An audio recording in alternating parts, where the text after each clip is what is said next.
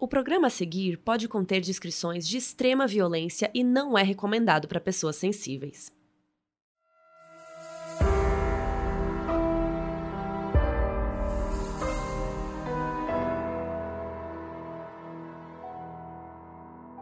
Era a brecha que o sistema queria. Avise o IML. Chegou o grande dia.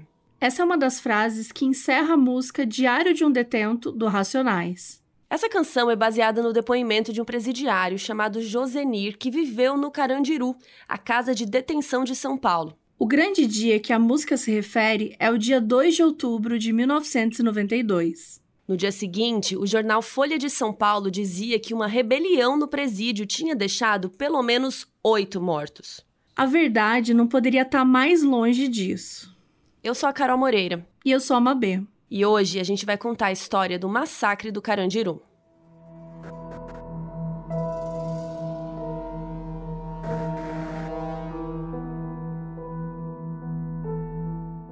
Esse episódio é muito especial porque ele foi escolhido pelos nossos amigos assinantes do Catarse. Uh!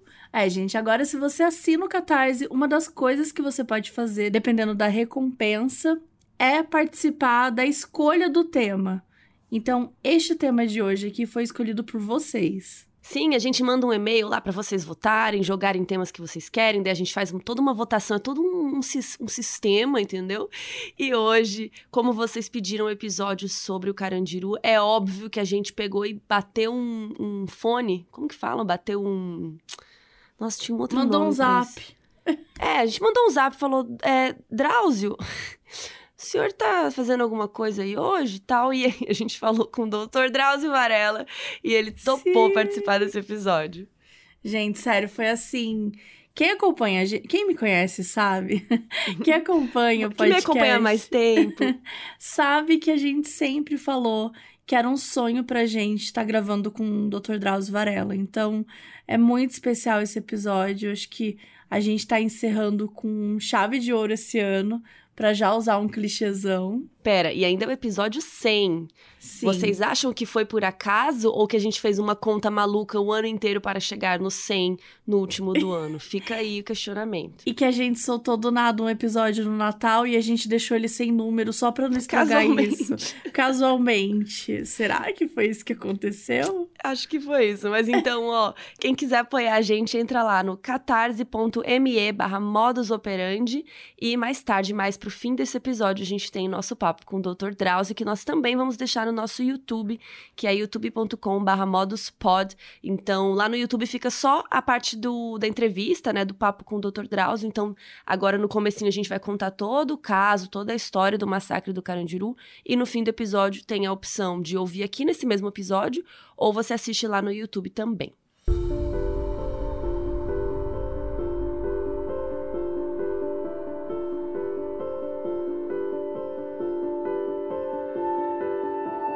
O presídio do Carandiru, para quem não sabe, na verdade não tem esse nome. Ele é só o apelido porque ficava no bairro Carandiru, na zona norte de São Paulo. O presídio foi fundado em 1920 e tinha o nome Instituto de Regeneração. E desde o projeto ele foi pensado para ser mais que um presídio. Era para ser um reflexo do futuro mesmo, tecnológico, de primeira linha, e onde as pessoas pudessem sair regeneradas, como dizia o nome. E por mais de 20 anos, ele foi exatamente isso. Tanto que qualquer pessoa podia visitar o presídio e ver como que ele funcionava. E muita gente importante foi visitar entre as décadas de 20 e 40 e falou que o lugar era um exemplo de direitos humanos e que era super especial, porque o instituto funcionava como uma mini cidade onde os presos trabalhavam, estudavam, faziam a própria comida, tinham acesso à higiene, faziam aula de pintura, ajudavam na ala médica, até os próprios remédios eles faziam. Mas a partir da década de 40, a cidade de São Paulo começou a receber uma concentração muito grande de migrantes de outros estados, só que sem ter muito respaldo governamental para isso. O que isso significa? Que, na prática, sem o apoio do governo do estado e da prefeitura, ajudando essas pessoas que estavam chegando, isso significou que muita gente não conseguiu encontrar emprego e muitos deles acabaram se voltando para uma vida do crime e foram parar onde? Lá no presídio. Isso fez com que o instituto chegasse no limite da sua capacidade da época, que era duas mil pessoas, mas mesmo assim continuava recebendo mais e mais gente. Em 38, o instituto mudou de vez o nome para Casa de Detenção e a partir de 40 começou a ser reformado para poder aumentar sua capacidade. Essa primeira reforma foi concluída em 1956 e elevou a capacidade, mas ainda não era suficiente, porque naquele mesmo ano foi decidido que o Carandiru também receberia presos provisórios, ou seja, pessoas que ainda estavam aguardando julgamento. A reforma nada mais era do que um prédio novo, anexo ao prédio principal, e que agora ele transformava a casa de detenção num complexo de fato. E como a quantidade de presos ia aumentando cada vez mais, a solução foi construindo mais e mais prédios anexos ali por perto, que depois foram conhecidos como pavilhões, e cada um tinha um número. Os primeiros pavilhões que foram finalizados foram o 2, o 5 e o 8, e juntos eles tinham capacidade para 3.500 presos provisórios. E na década de 60 foram entregues os pavilhões 4, 7 e o 9. Em 1992, todos os pavilhões do Carandiru abrigavam mais de 8 mil presos, uma superlotação absurda, já que a capacidade na primeira reforma tinha sido aumentada para 3.250 e depois para 6.300. E cada um dos pavilhões era voltado para uma coisa. O pavilhão 2 era o da triagem, que é o processo de todo preso, né? De quando chega, então tem a inspeção, foto. Se tiver pertences pessoais, deixa lá, corte de cabelo, aquela coisa toda. Normalmente, uma pessoa fica pouco tempo nesse pavilhão, a não ser que tenha uma razão muito especial. Então, no máximo, ficava um mês e aí era transferido para o outro pavilhão que ela fosse ficar mesmo. O pavilhão 4 foi construído para ser a ala médica, o que, na teoria, parece ser uma ótima ideia, mas em 92 isso não funcionava muito bem. No térreo do pavilhão ficavam as pessoas com tuberculose, que na época era uma doença muito mais perigosa do que é hoje, porque a medicina ainda não sabia como tratar, então os presos tinham que ficar isolados e tal. Aí, no segundo andar, ficavam as pessoas com transtornos mentais, ou que o Estado julgasse que tinha alguma doença mental, é, porque não tinha um serviço de psiquiatria específico ali no Carandiru. Então lá tinham presos com distúrbios reais, distúrbios sérios, né? Como pessoas que desenvolveram depressão, tentaram suicídio, tinham usado muita droga e perderam controle e tal. Mas também ficavam detentos que perderam o movimento das pernas em assaltos e que precisavam de cadeira de roda, coisa assim. No quinto andar ficava a ala médica de fato, ou seja, só tinha um andar do pavilhão para todos os presos do Carandiru todo. Então, assim, já começou errado. No geral, era o pavilhão onde as pessoas queriam ficar, porque as celas lá eram individuais. E mais do que conforto, que é óbvio, você só tem uma pessoa né, na cela, também significava que ninguém ia te matar enquanto você dormia. O que também é show, né? A gente sabe. Então, nesse pavilhão também ficavam as pessoas que eram meio que juradas de morte. Tipo policiais, estupradores, pedófilos. Se eles fossem pegos por outros detentos ali do Carandiru, eles poderiam sofreu risco de morrer mesmo. Então, era o lugar onde eles estavam. E nesse pavilhão também ficava a masmorra, que era onde ficavam os detentos que não podiam por nada ficar junto com os outros por vários motivos. E lá era um lugar cheio de bicho, tinha rato, tinha barata, ia tudo entrando pelo esgoto, era horrível. O pavilhão 5 era um pavilhão de minorias e algumas outras pessoas também era o pavilhão mais cheio e o que estava em piores condições físicas, tinha degrau quebrado, fio desencapado, cano estourado, só para dar exemplo. Esse pavilhão também protegia pessoas que podiam morrer quem fosse para os outros pavilhões. Por exemplo, no quarto andar, que era conhecido como Rua das Flores, tinha muita gente LGBTQIAP+, especialmente trans e travestis. No terceiro andar ficavam os justiceiros, estupradores, tipo policiais que queriam fazer justiça com as próprias mãos. E os estupradores ficavam junto com eles porque eles se protegiam, então era de propósito que colocavam juntos. No quarto andar ficavam pessoas que não tinham muito mais para onde ir, que foram expulsos dos outros pavilhões por treta, enfim, não tinha mais onde ficar, então ficava lá. No último andar ficava também a Assembleia de Deus, um grupo de pessoas evangélicas, né, que ficavam todos é, sempre arrumadinhos, né, de camisa social, de sapato, é, camisa fechada, né, abotoadinho e Bíblia embaixo do braço. Ali perto da Assembleia também tinha o amarelo, que ficavam as pessoas que tinham sido juradas de morte ali dentro do Carandiru. Então eles não podiam sair nem a pau, não podia sair nem para tomar sol, e por isso eles ficavam com a pele mais amarelada, e daí veio o apelido. E ali era um lugar muito propício à propagação de doenças, como o Dr. Drauzio Varela conta no documentário Deus e o Diabo em cima da muralha.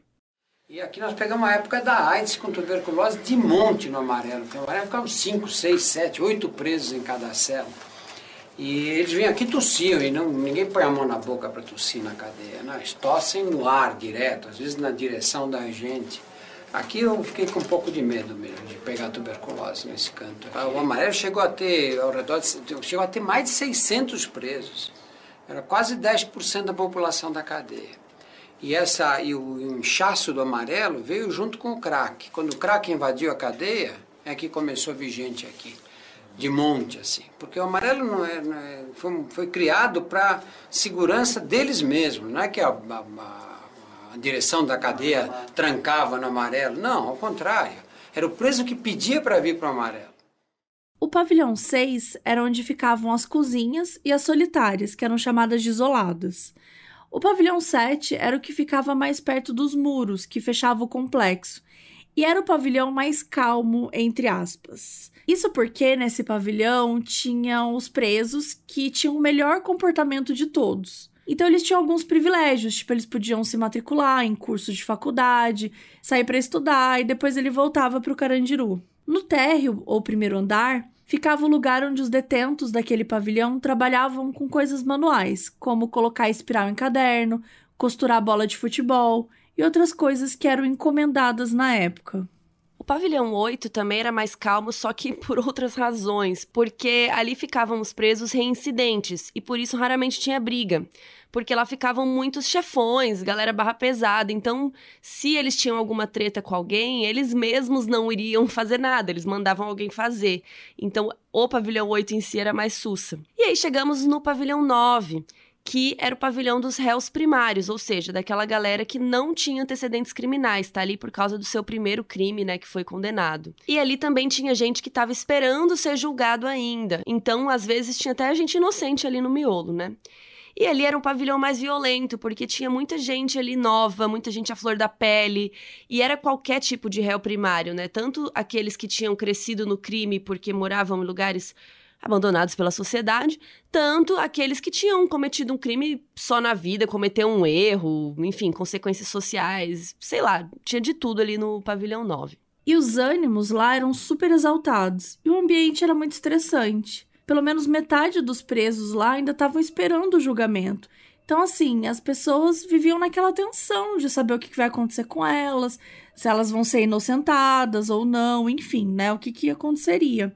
E algumas coisas eram comuns em todos os pavilhões. Por exemplo, no térreo, que também é chamado de primeiro andar, era onde ficava a parte de burocracia, de registro e os setores de manutenção. E no segundo andar de todos os pavilhões ficava a faxina, que é o nome dado para o grupo de detentos que eram responsáveis pela cozinha, por ajudar a limpar, esse tipo de atividade. As condições do presídio eram bem precárias e rolava muita coisa que não devia. Então, conforme a população do Carandiru foi crescendo, crescendo e os recursos do governo não estavam dando mais conta, a maior parte da manutenção dos pavilhões, das celas, o cuidado ali dentro ficou por conta dos próprios presos. Muitos deles colocavam até azulejo na cela, colocava espelho, ducha elétrica, dava aquele up, né? E aí, quem tinha cela topzera assim, cobrava aluguel dos outros, ou até vendia quando saía da prisão.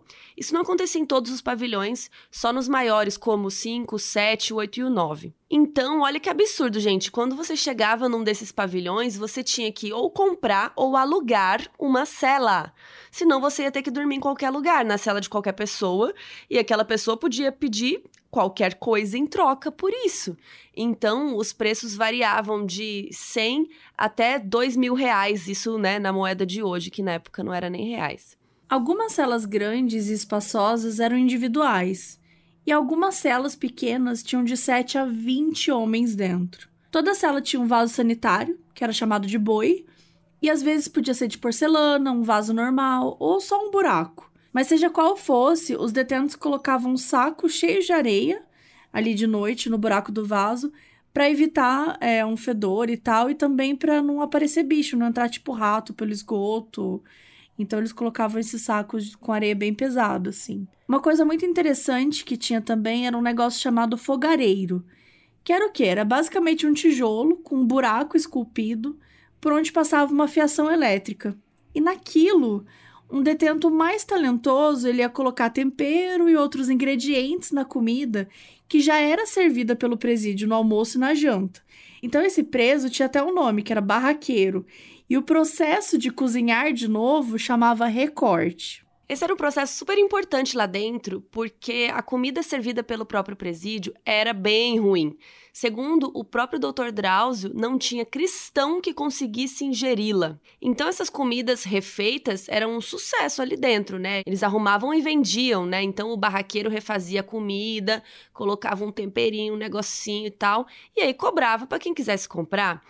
E isso era só uma das coisas que eram pagas pelos internos, que não deveria nem existir, né? Porque você está preso o, governo, o estado que tem que oferecer sua moradia, sua comida, né? Enfim, o mínimo. Além de outras coisas, porque tinha gente que se quisesse se consultar com um médico ali dentro, tinha que pagar 137.500 cruzeiros, que são tipo 50 reais hoje ou também quatro maços de cigarro, que era uma das moedas de troca ali dentro do Carandiru. Resumindo, estava tudo errado, né? Então, esse tipo de coisa é, gerava isso, né? De ter que comprar, alugar cela, ter que pagar para ter coisas que deveriam ser básicas, né? Oferecidas pelo Estado. E algo que virou uma espécie de tradição natalina no Carandiru foram shows da Rita Cadillac, que é o nome artístico de Rita de Cássia, que é dançarina, cantora e atriz, que era muito conhecida na época por ser ex-Chacrete, que era o nome das dançarinas do programa de TV do Chacrinha. E durante a década de 80, nos vários shows que ela fazia, ela foi apelidada de Madrinha dos Detentos. Ela fazia show para centenas de detentos do país, mas principalmente no Carandiru. O primeiro show que ela fez foi em 1980. E não era só dança, música, ela também fazia gincana, entretia mesmo a galera. Eles ficavam enlouquecidos com ela. Além dela, vários outros fizeram shows pelo Carandiru.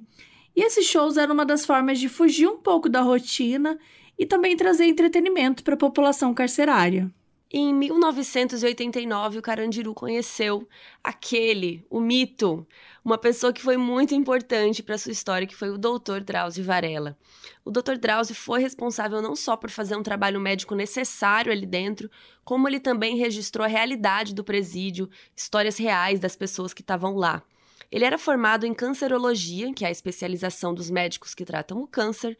Ele era formado desde 69 e no finalzinho de 89 ele conversou com o responsável pelo departamento médico do sistema prisional e se ofereceu para fazer um trabalho voluntário na prevenção à AIDS, que é a doença causada pelo vírus HIV. Esse é um trabalho, inclusive, que perdura até hoje e tem o apoio da Unip, a Universidade Paulista. De maio a agosto de 90, no ano seguinte, a equipe do Dr. Drauzio testava de 40 a 70 detentos por dia. E uma coisa interessante é que quem ajudava ele ali eram seis detentos do pavilhão 4, que eram ex-usuários de cocaína e que achavam veia boa para tirar sangue em qualquer lugar, até no cotovelo. Naquele ano, 17,3% dos detentos eram HIV positivo e 78% das travestis eram HIV positivos também. O trabalho que a equipe conduziu lá no presídio também testava os detentos que chegavam no pavilhão 2, na triagem, e os resultados eram meio parecidos. Então, boa parte das infecções vinham das ruas, a maioria das vezes por conta de cocaína injetável. No Carandiru, essa também era uma grande fonte das infecções. Além da testagem dos detentos, o trabalho também incluía palestras com vídeos e tal, e os detentos iam fazendo perguntas. A maioria delas bem prática, do tipo como cuidar de um companheiro que é positivo e se a família poderia pegar. O Dr. Drauzio Varela e a equipe na época usaram métodos nada convencionais para fazer a galera prestar atenção. Como ninguém se interessava pelas palestras para aprender sobre a prevenção, sexo seguro, porque, né, gente, imagina, você tá ali preso, você vai acordar cedo para ir em palestra, né? então, um dia, o Dr. Drauzio e a equipe avisaram os detentos que depois da palestra ia passar um filme como o Dr. Drazo chama, de sacanagem. Então, assim, bombou este evento, né? Então, todo mundo ficou bonitinho lá assistindo a palestra para depois poder ver o filme. Então, o trabalho intercalava isso, né, para manter o interesse dos presos, para ganhar confiança deles, né, mostrar que eles estavam realmente interessados, né? No, no, não só no bem-estar deles, mas que eles estivessem felizes ali, né?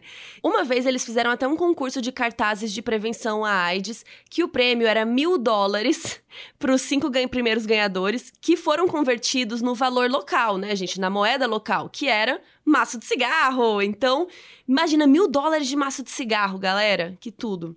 Então, é, inclusive o final, né? O dia que revelaram o ganhador desse concurso, tudo, quem for lá dar um show, além do Reunidos ao Acaso, que era o grupo de pagode lá do Carandiru, foi a própria Rita Cadillac, né? A madrinha foi lá, bombou o evento também. Outra vez também, o Drauzio e a equipe perceberam que tinha uma galera que ficava quietinha tal, lendo gibi. E aí ele teve uma ideia muito legal que era criar um gibi de prevenção à AIDS, porque só ficar colando um monte de panfleto lá não estava adiantando nada. E foi aí que em 1991 nasceu o Vira-Lata, uma HQ que era distribuída gratuitamente no Carandiru. A HQ já existia, mas o personagem foi tipo repaginado e agora o herói usava camisinha nas relações tinha informações sobre sexo protegido, sobre os perigos das drogas injetáveis. Bem legal. Ou seja, o Dr. Drauzio enxergava oportunidades para dialogar com a população carcerária usando a linguagem deles. Ele fez isso com pornô, ele fez isso com HQ. E eu acho isso muito interessante. Só mostra assim o tanto que eles estavam interessados em realmente tentar mudar a situação ali. E às vezes você precisa entender o que, que vai né, chamar a atenção da galera. Ele foi um brilhante comunicador, né? Coisa que publicita... falta muito para muito publicitário até hoje, viu? Entender qual que é o público que ele está conversando. Quando a gente vê um monte de, de propaganda aí que fala, ah, mas não entendi, não tem a ver comigo, é isso, gente. Você não está sabendo comunicar com o seu público. Então, isso o Dr. Drauzio fez assim de uma forma incrível. Tanto que, assim, ele nem falava para os detentos não usarem droga. Ele até comentou numa entrevista, ele falou: os caras não vão parar de usar drogas, porque um médico chegou e fala: não usem drogas. Então eu comecei a falar: não usa nada injetável. Era um discurso menos punitivo e mais com cara de conselho. Porque daí ele também estava mostrando que a ideia não era mandar em alguém, e sim que ele se importava. E aí chegamos num ano importante para a história do Carandiru, que é 1992. E outubro daquele ano estava sendo muito importante para São Paulo, porque era ano de eleições municipais. São Paulo naquele ano tinha como prefeita a Luísa Erundina, e aquele ano também foi super turbulento na política, para dizer o mínimo, porque foi o processo de impeachment do presidente Collor. Então, ter eleição naquele momento significava que tudo relacionado à política era muito importante para os eleitores, né? Tudo que saía no jornal tinha uma atenção dobrada, as pessoas estavam super atentas, a mídia estava explorando o máximo que conseguia, cobrindo cada respiro dos candidatos, e os políticos não queriam fazer nada errado, nada que pudesse manchar a imagem deles ou do partido. É, a gente não sabe muito bem como é que funciona isso, a coisa de impeachment, Nossa, de né, pressão. Nunca de eleição à loucura, a gente, né, ainda bem que a gente não tem a menor ideia de como isso funciona. Mas dito isso, os três candidatos mais expressivos daquela campanha foram Paulo Maluf, do PDS, o Eduardo Suplicy, do PT, e o Aloysio Nunes, do PSDB. E é importante a gente entender isso, mesmo que seja assim por cima, porque o governador do estado de São Paulo era um cara chamado Luiz Antônio Fleury, que era do PSDB. Então ele não queria atrapalhar as chances nem do candidato do partido dele, que era o Aloísio, e nem do Maluf, que seria um possível aliado, já que naquele momento a prefeitura era do PT. Então tudo que acontecesse naquele ano, especialmente naquele mês de outubro, tinha que ser controlado muito rápido pelo governo do estado, para que o PT não tivesse nenhuma chance de continuar na prefeitura. E estava indo tudo bem. Até que no dia 2 de outubro, um dia um dia antes do primeiro turno da eleição, o secretário de Segurança de São Paulo recebeu uma ligação que mudou toda essa história e dizia que estava começando uma rebelião no Carandiru.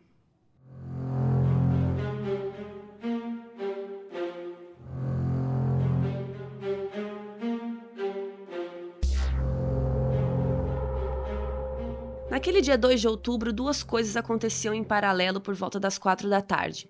A primeira era a final do campeonato de futebol interno do Pavilhão 9. O Furacão 2000 enfrentava o Burgo Paulista. Era um evento tão singular do pavilhão e do Carandiru em si que os familiares dos detentos que competiam foram assistir e estava todo mundo ali curtindo a final. Bom, quase todo mundo, porque a segunda coisa que estava rolando naquele momento era um encontro entre dois detentos, o Barba e o Coelho. Um estava com uma faca e o outro com um pedaço de pau. Os dois se encontraram na Rua 10, do segundo andar do Pavilhão 9, que era o nome desse andar aí, porque ali a galera fazia acerto de contas, né? Então o que, que rolou? O Barbie e o Coelho eram de lugares diferentes de São Paulo e de facções que eram rivais da Zona Norte e da Zona Sul. Então, claramente, eles não se davam muito bem. Mas o motivo real da briga é meio incerto. Pode ter sido por causa do futebol, ou por causa de uma dívida de dinheiro, por conta de maconha. A real é que podia ser sobre qualquer coisa. Um traficante de cocaína que estava lá na hora contou umas fofocas. Ele tem um apelido tão bom quanto o baianinho charlatão do episódio do Chico Picadinho. O nome hum. dele é Baiano Comedor. Maravilhoso. Enfim, ele disse que tinha gente que achava que era uma dívida de cinco maços de cigarro e outros que foi treta por causa de futebol e outros que fofocaram que era por causa de maconha. Ou seja, nem quem tava lá sabia direito o que rolou. Mas como a gente disse, eles eram de facções rivais que se odiavam, então a galera de cada facção começou a entrar na treta e rapidinho aquilo ali foi crescendo e virando uma treta maior e mais detentos começaram a pegar o que eles tinham para brigar, que eram basicamente facas feitas de cacareco da prisão, pedaço de pau e sacos com fezes. Não eram armas poderosíssimas, mas dava para fazer um estrago, né? O povo que estava lá do jogo de futebol ouviu a confusão e subiu para o segundo andar, ou para brigar, ou para ver a fofoca. E o negócio foi aumentando. Algumas pessoas entraram para suas celas para não se meter, Outros ficaram com medo de se ferrar por nada, então pegaram suas armas ali, as suas armas a gente fala, né? Essas facas, essas coisas, mesmo não tendo nada a ver com a história, porque, né? Melhor ficar pronto ali para se defender. E é interessante lembrar que quando rolava esse tipo de confusão, era bem comum algumas pessoas se aproveitarem da bagunça para causar. Então, alguns invadiam a cela daquele cara lá que odiava, então invadia a cela da pessoa para roubar, para quebrar, ou até tentava matar alguém que já estava brigado, porque, né, depois, no meio da confusão, como que iam saber quem foi, né? Então, assim, o negócio estava crescendo, estava ficando gigante. E os funcionários daquele andar do pavilhão começaram a se retirar quando a briga começou a esquentar muito e foi virando algo maior. Os detentos começaram a ver que eles tinham atenção tanto da polícia quanto das pessoas lá fora e dos funcionários do Carandiru. Então eles usaram isso para protestar, pedindo condições melhores e mais dignas. Então pensa, dois mil homens atochados ali, tudo apertado. O Dr. Drauzio falava que parecia sardinha. Tinha gente com pena vencida que ainda estava lá. Tinha gente que tinha pedido transferência, fazia mó tempo, tinha sido ignorados. Pessoas que não podiam nem receber visita direito. Um bando de coisa mal organizada e as pessoas ali perdendo seus direitos. Então, o que era para ter sido só uma briga entre quem apoiava o Barba e quem apoiava o Coelho acabou virando uma grande rebelião em que os detentos do pavilhão 9 começaram a expor o jeito como eles eram tratados e expor também as condições, cobrando melhorias e os direitos que eles tinham. Um dos caras mais respeitados lá dentro, o Majestade, disse que tentou conversar com a galera, tal, chegou ali, mas o negócio já estava tão grande, muita bagunça, gritaria, que ninguém estava nem ouvindo ele mais.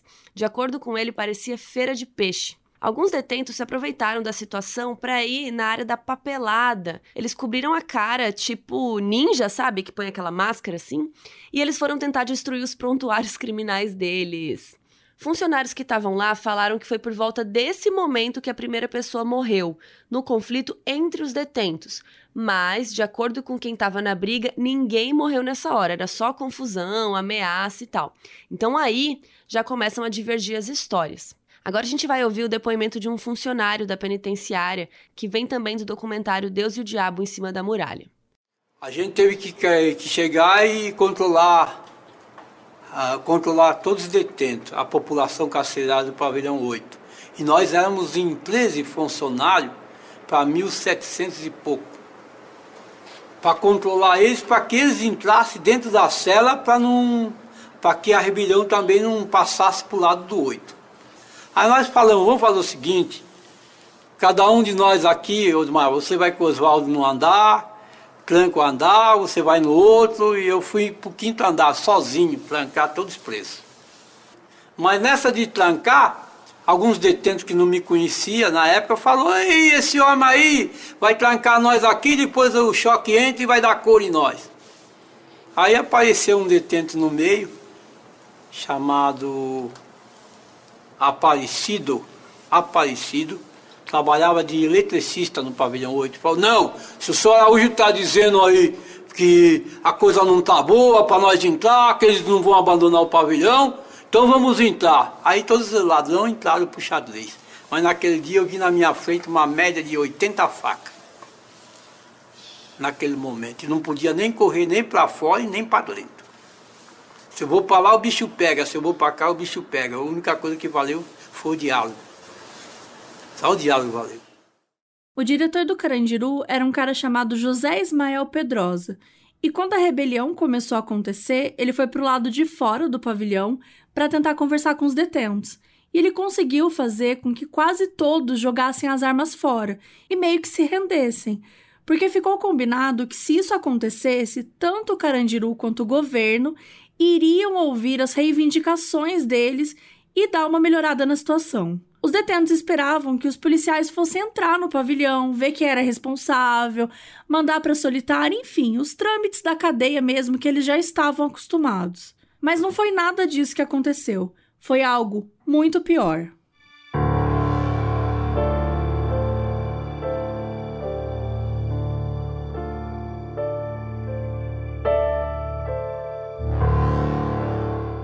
Enquanto o diretor conversava com os detentos, a polícia militar recebeu uma autorização para entrar no Carandiru.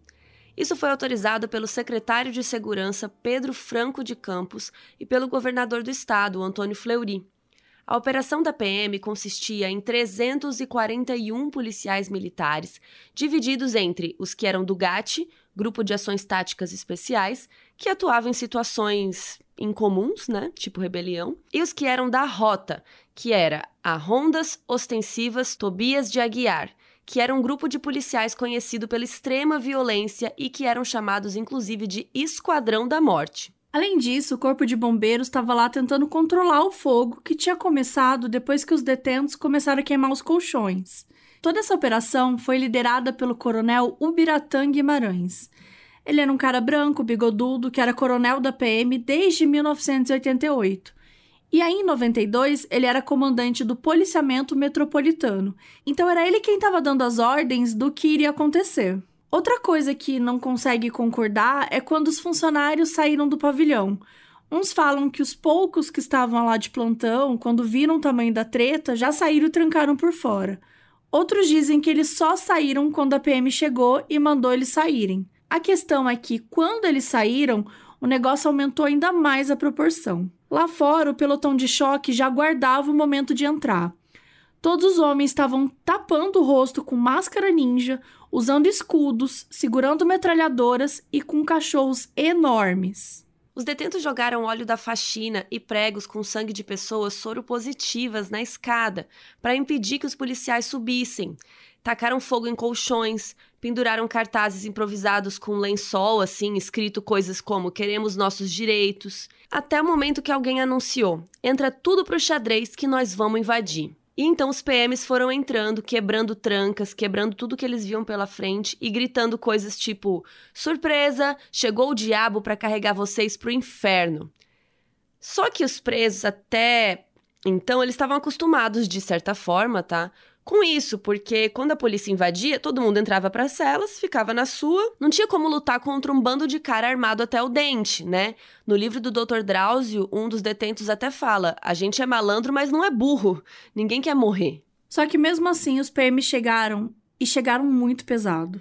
A galera dos dois primeiros andares foram os que tentaram se defender mais dos policiais ali no começo usaram os colchões e outras coisas queimadas iam incendiando outras coisas para tentar se defender. Inclusive, o próprio coronel Biratã foi atingido por alguma coisa queimando. Umas pessoas falam que foi uma televisão, outras falam que foi um botijão de água.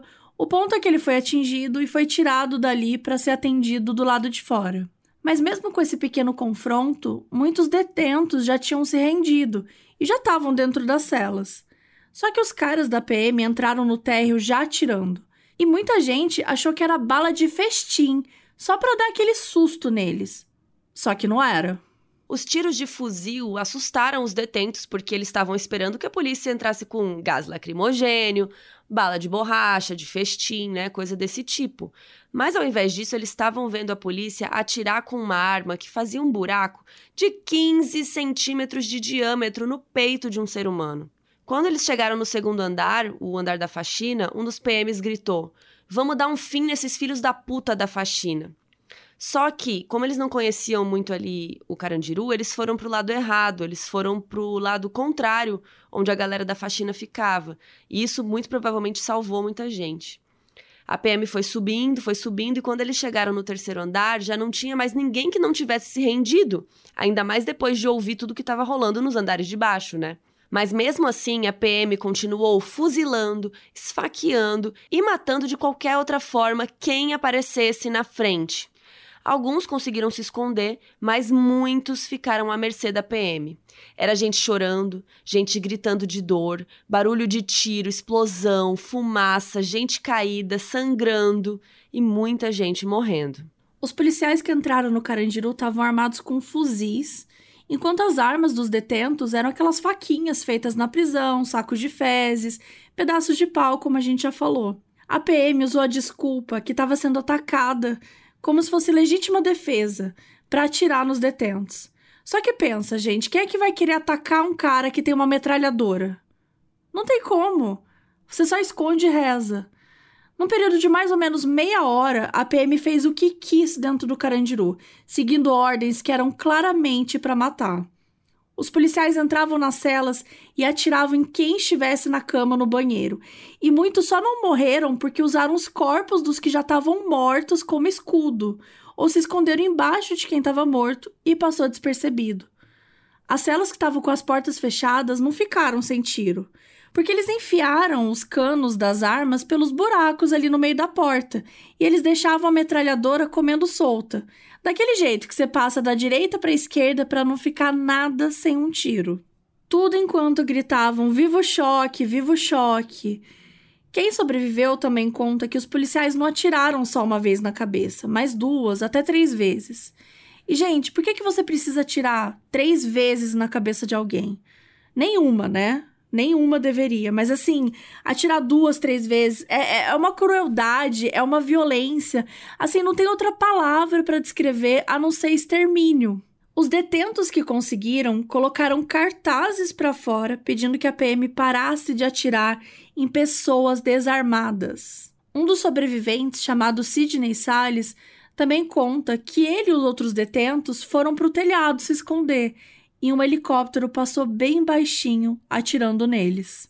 Então, finalmente, depois daquela meia hora, aquela fumaça dos tiros subindo pelo pavilhão, um monte de gente implorando para a PM parar, gritando, pedindo pelo amor de Deus. Depois desses 30 minutos de chacina, os PMs foram parando de atirar. Quando tudo parou, ficou aquele silêncio horrível por alguns minutos.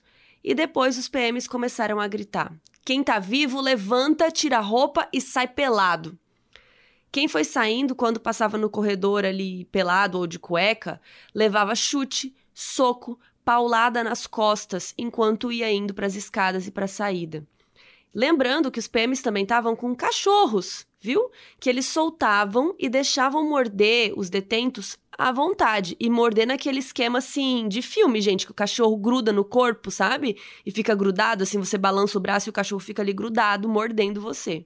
E para piorar, lembra que estava cheio de prego e óleo na escada? Pois é, isso acabou se voltando contra os detentos, porque eles tiveram que descer as escadas do jeito que eles estavam ali, com os cachorros na cola e tudo bem rapidinho, porque os PMs ficavam apressando eles. Então os caras iam caindo, escorregando, levando porrada, levando mordida, o caos. E aí todo mundo foi indo para o pátio interno do pavilhão e os PMs iam revistando eles, lembrando que eles estavam ou pelado ou de cueca, mas eles ainda foram revistados. mandaram eles sentarem no chão, em fila, com os braços cruzados em cima das coxas e a cabeça entre os joelhos. Talvez, muito provavelmente, você já tenha visto essa imagem, né? Uma foto desse momento que ficou bem famosa depois. A gente vai deixar essa e outras imagens do Carandiru lá no nosso site, que é modusoperandipodcast.com. O Sidney, que a gente já citou, disse que eles saíram das celas em filas, mas quem estava perto dos elevadores, que tinham sido quebrados no meio da rebelião, quem estava perto do elevador era empurrado pela PM para dentro do fosso, lá no buraco. Enquanto alguns ficaram ali sentados no pátio por horas e horas, cercados pelos cachorros e pelos PMs, outros foram colocados para trabalhar. Muitos foram obrigados a carregar os corpos dos amigos e de conhecidos deles para fora do Carandiru, empilhando um por cima do outro dentro de carros grandões do frigorífico. Então, Detentos pelados, descalços, tiveram que subir de novo o pavilhão para retirar os companheiros mortos e os PMs gritando que não era para sujar eles de sangue e o chão era puro sangue. Era impossível não sujar alguém de sangue. E quem sujasse um PM tomava tiro ali na frente de todo mundo. Teve um detento que pisou numa poça e sem querer sujou um PM. O cara deu três tiros nele. Em seguida, ele virou para o detento seguinte na fila e falou: leve esse cadáver aí. E o cara ficou em choque, começou a chorar desesperado. O que, que o PM fez? Atirou nele também. Mandavam eles gritarem: viva o choque, viva o choque. Isso enquanto estavam tirando os amigos mortos das celas e dos corredores.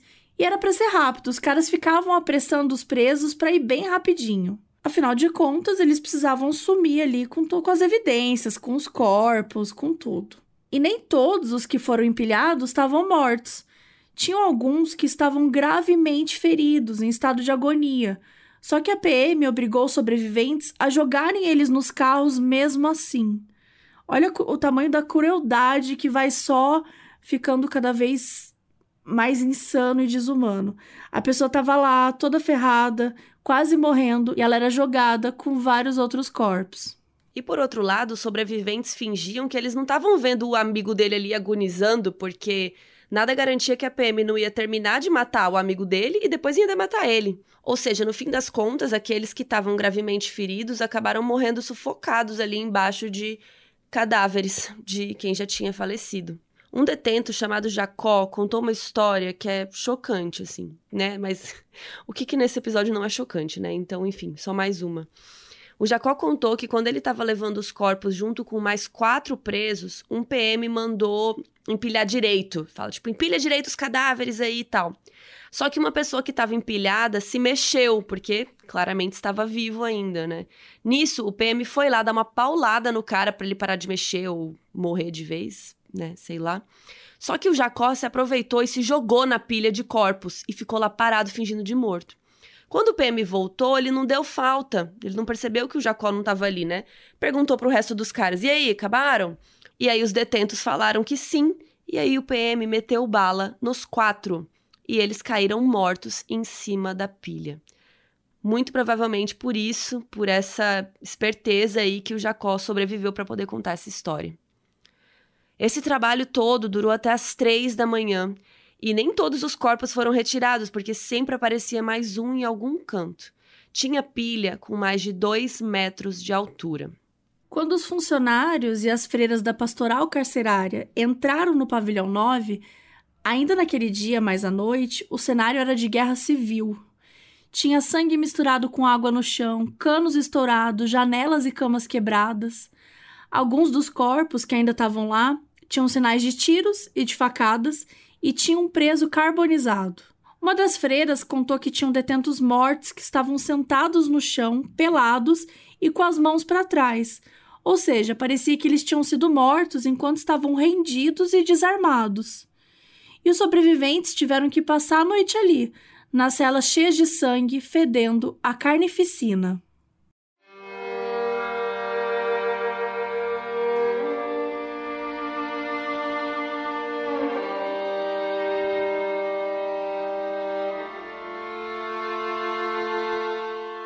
Mesmo depois que os detentos tivessem ficado até as três da manhã tirando os corpos e colocando no pátio e nos carros frigoríficos, a conversa para a imprensa e para as famílias já começou 5 e 20 da tarde, quando um comandante do GAT disse que a rebelião de dentro foi controlada, depois que alguns carros saíram levando feridos, tanto detentos quanto policiais. Ou seja, cinco horas por aí, eles disseram que estava tudo controlado, mas que ainda tinham muitos corpos lá dentro. Às sete e meia, no pronto-socorro de Santana, foi quando a polícia divulgou os primeiros números. E nesse primeiro comunicado foi dito que oito detentos tinham morrido e que seis estavam no hospital de Mandaqui, perto do Carandiru, em estado grave. O diretor do Carandiru disse mais tarde que o número de mortos podia ser 10, 20, 30 ou 40. Sim, gente, ele falou essa frase, tá? Foram esses números que saíram na maioria dos jornais aí no dia 3, que diziam que oito presos, 08 só, tinham morrido numa rebelião. E na notícia, a história era que a rebelião tinha sido uma briga de poder entre quadrilhas lá dentro do presídio e que mil detentos tinham se envolvido na briga, no pavilhão 9. E mais de 100 pessoas tinham ficado feridas, inclusive policiais. Só que aí, um dia depois, no dia 4 de outubro, a história já era outra. E a manchete na própria Folha foi: Chacina mata 111 presos em São Paulo. Lembrando, gente, que no dia 2 tinha rolado as eleições e tal. Então, muito pouco tempo depois que as urnas fecharam, no sábado, que o número real de mortes foi divulgado.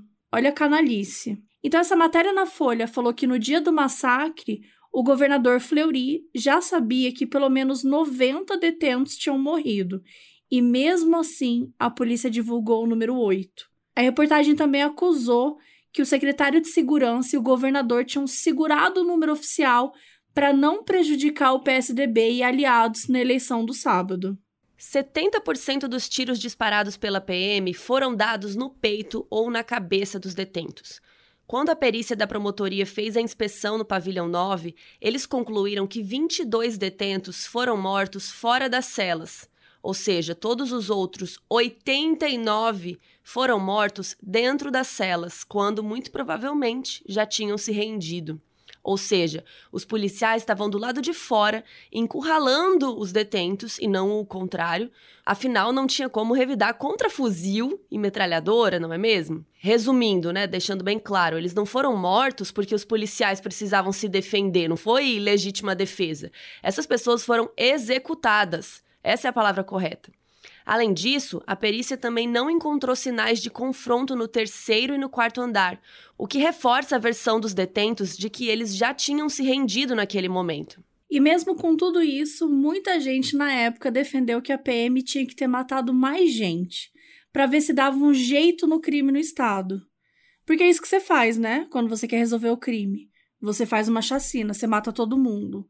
Pronto, resolveu. Resolveu, não vai começar de novo, né? Tanto é, resolveu, que hoje em dia, por causa dessa chacina, o Brasil todo está em paz, né? É Nunca verdade. mais teve nenhum crime, não teve nenhum problema.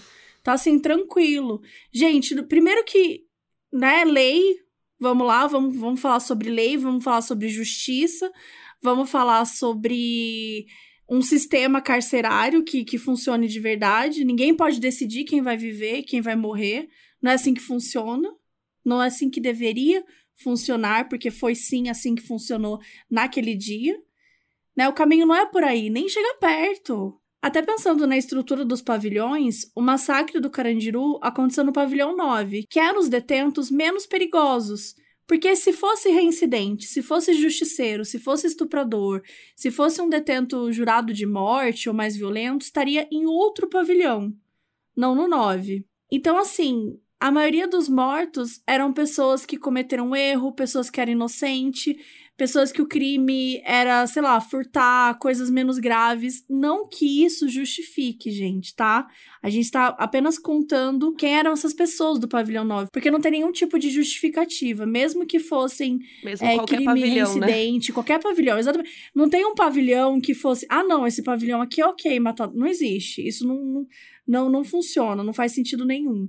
Mas olhando do ponto de vista das pessoas que queriam que matasse para dar um jeito no crime do Estado, elas nem sabiam do que elas estavam falando, porque elas nem sabiam como é que era o pavilhão.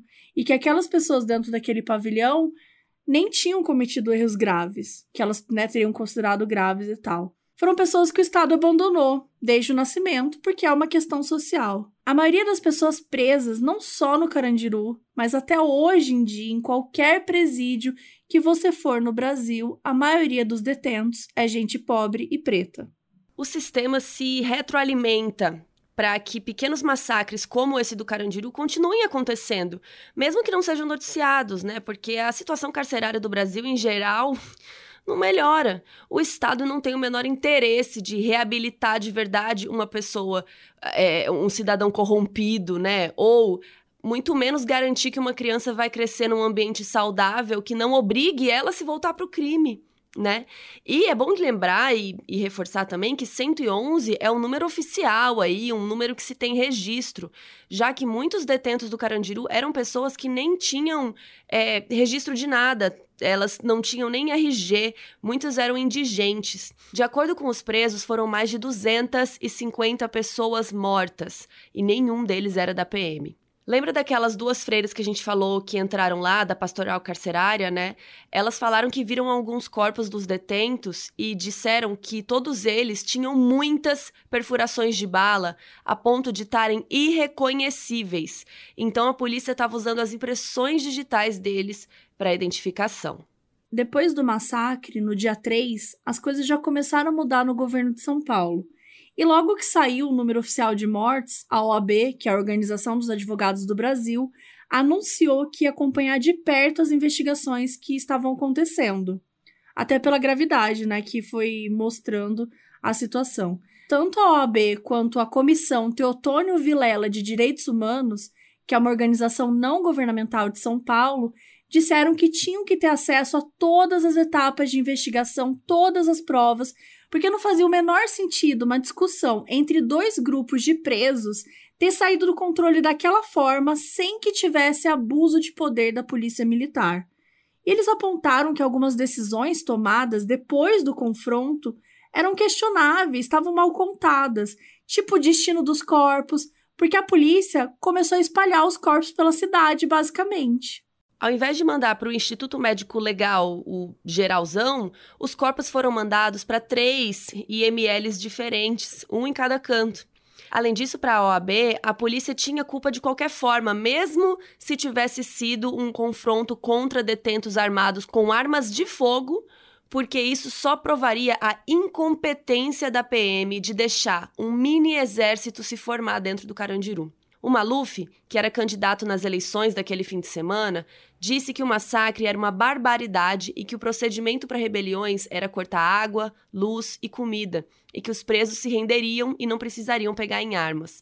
O Suplicy também comentou que a situação era um abuso absurdo e lembrou que na eleição de 90, que foi inclusive a eleição que o governador do momento, Fleury, havia ganhado, um dos principais pilares dos debates, adivinhem, era quem ia ser mais agressivo com os criminosos. O famoso bandido bom é bandido morto, né? Que a gente ouve falar bastante. É. Ainda naquele mês de outubro, o secretário de segurança, que era o Pedro Franco de Campos, saiu do governo. E quem entrou no lugar dele foi nada mais, nada menos que aquele, o nosso ex, que agora a gente tem até saudades. saudades do meu ex Michel Temer, Tô brincando, tá, gente? Não tenho, não, mas perto do que tem aí, né? É.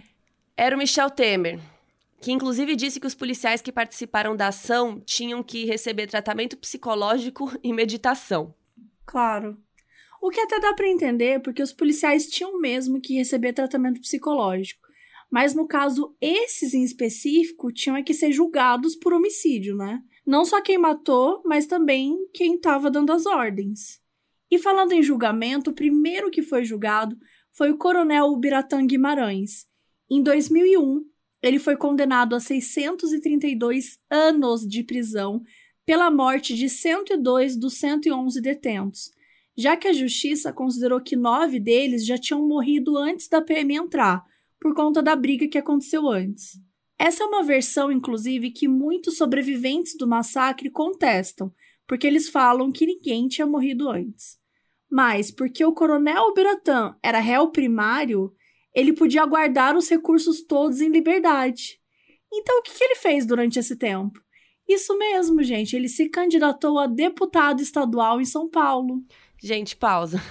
O cara estava condenado a seis, mais de 600 anos pela morte de 102 pessoas. E ele era réu primário, tá? Você é réu primário quando você comete um crime. Gente, morte um de 102 crime. pessoas não, não pode ser considerado um crime normal.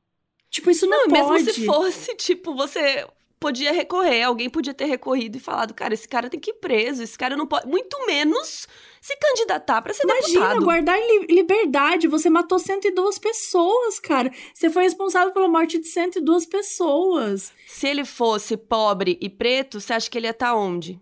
No Carandiru. No Carandiru. E o que, que ele fez? Ele se candidatou a deputado estadual em São Paulo. E você pensa, não, mas ele se candidatou, beleza, não foi eleito. Mas, gente, não, ele... é óbvio, é ah. óbvio que ele foi eleito em 2002.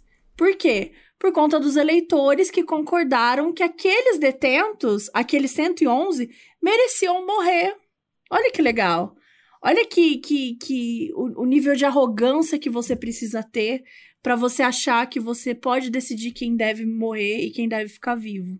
Inclusive, como se não bastasse toda essa palhaçada, todo esse absurdo, o coronel Biratã, ele usou o número 11.190 e ele sempre, né, se você pegar os três primeiros números, eram 111, e ele sempre destacava o 111 nas campanhas.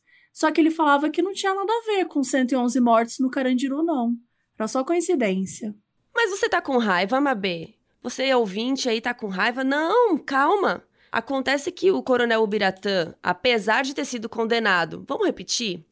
Por Gente. 102 mortes há 632 anos, tá? Ele tinha entrado com um processo de recurso, mas porque ele foi eleito, que não devia nem ter sido possível, o caso foi julgado por um tribunal especial para políticos, gente. Olha que amor. Então ele foi julgado por desembargadores. Muito especial isso, né? Ah, muito chique, né? E aí, com apenas dois votos a favor da condenação, o coronel Ubiratã foi inocentado em fevereiro de 2006, porque os desembargadores entenderam que ele estava apenas cumprindo seu dever. E, e o dever da pessoa é o quê? Matar 102 pessoas. É isso que é o dever de alguém? O dever de alguém é matar 102 pessoas. Existe algum emprego, existe algum cargo que o dever da pessoa é matar 102 pessoas porque eu não conheço. Não existe isso.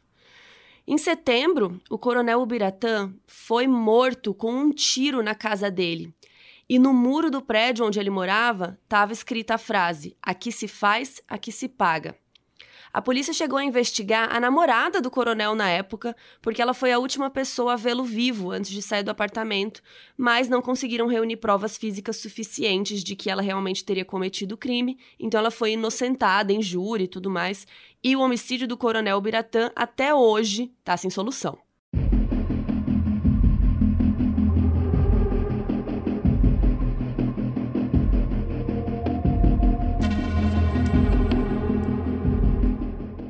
O julgamento dos outros policiais do massacre começou em abril de 2013.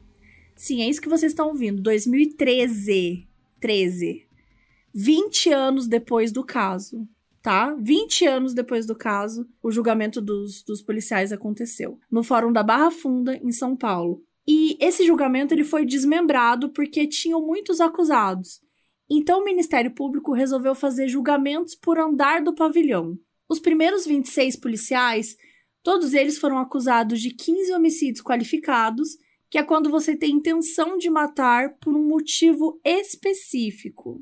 A promotoria do caso levou seis testemunhas, inclusive quatro ex-detentos sobreviventes do massacre, dois agentes penitenciários que também estavam lá no dia e o perito criminal que elaborou o laudo do caso, que é o Oswaldo Negrini. E a defesa levou o governador da época, o Fleury, o secretário de Segurança, que era o Pedro de Campos, e três desembargadores, que eram juízes criminais. O secretário de Justiça falou no depoimento dele que ele não falou, não falou com o governador no dia antes de autorizar o coronel a entrar na prisão, como se ele tivesse ali tomado a decisão sozinho. Porém, o governador Fleury disse, no mesmo depoimento, que teria dado a mesmíssima ordem. Então, assim, estranho, né? E aí tinha uma questão, que pela lei, a denúncia do Ministério Público não especificava que policial matou que pessoa. E a advogada dos 26 policiais disse que no Brasil não havia generalização de acusação, então não dava para acusar o policial Zezinho se foi outro que atirou no detento Joãozinho, sabe? Então ela jogou essa aí, né? O golpe, ela jogou um golpe cai quem quer e isso acabou confundindo muito ali na hora do julgamento. Os julgamentos aconteceram de abril de 2013 a dezembro de 2014 e neles 74 policiais foram condenados, as penas variando entre 48 a 624 anos de prisão. Mas, novamente, todos eles aguardaram recurso em liberdade. Gente, é chocante isso para mim. E ainda, se você ainda não tá chocado, três policiais ainda foram absolvidos. E por causa destes três absolvidos, o Tribunal de Justiça de São Paulo anulou o processo. Porque se três tinham sido absolvidos, então todos tinham que ser, não é mesmo? Porque o processo era igual para todos. Gente, qual a lógica? Eu, eu, nossa, isso me deixa tão indignada. Qual a lógica de qualquer um ser absolvido, né, cara? Assim, é. É de gritar. Essa história é de gritar. E se três foram absolvidos e todos os outros 74? Tipo, Exato. Se absolve um, todos os outros saem impunes. E quem matou os 111 detentos foi, foi um, fantasma. um passarinho que tava lá, um fantasma. E esse tipo de decisão vai contra o Código Penal brasileiro, já que os policiais foram condenados em júri popular e a decisão do júri é soberana. E o Ministério Público até chegou a recorrer e todos eles acabaram aguardando em liberdade. E acabou, gente, que ninguém cumpriu um ano sequer de prisão pelo maior massacre em um presídio do mundo.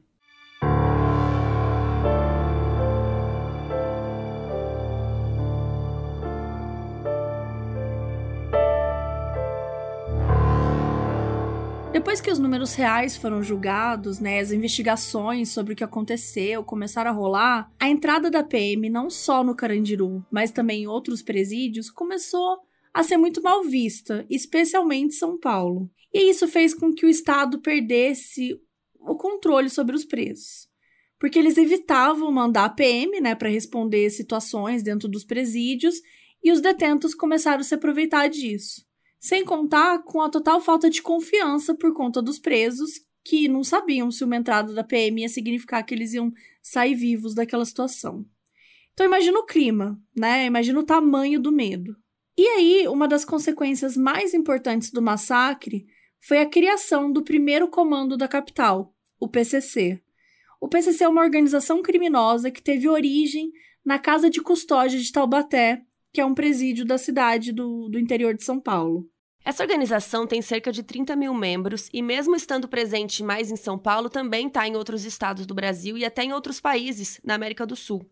O PCC tem o controle da maioria das ações de tráfico de drogas, assaltos, roubos de cargas e, no início de tudo, até mesmo no estatuto de fundação do PCC, eles diziam que o grupo também tem como objetivo combater a violência policial e a brutalidade dentro dos presídios, e ainda está escrito lá: vingar a morte dos 111 detentos do massacre. O Carandiru, muito provavelmente, não foi o único motivo, mas também, provavelmente, foi a gota d'água para a formação dessa organização. O PCC também foi responsável por impor algumas regras nos próprios presídios, como proibir o uso de crack dentro da prisão e proibir brigas que fossem por dívida de droga. E claro que o Estado de São Paulo nunca admitiu que tivesse conversado ou até que converse com membros do PCC, mas um dos objetivos da organização é de fato pressionar o governo para que as prisões sejam menos violentas e que os detentos tenham melhores condições de vida. Em 2019, o ex-governador Luiz Antônio Fleury deu uma entrevista para Veja e ele conta que apenas um político o apoiou publicamente quando 111 detentos foram mortos depois que a polícia invadiu um centro de detenção. E ele diz assim: ele foi o único deputado a me defender na tribuna isso é algo de que não me esqueço. Sou grato a ele. E ele está falando de alguém que hoje é conhecido como presidente do Brasil, o Jair Bolsonaro.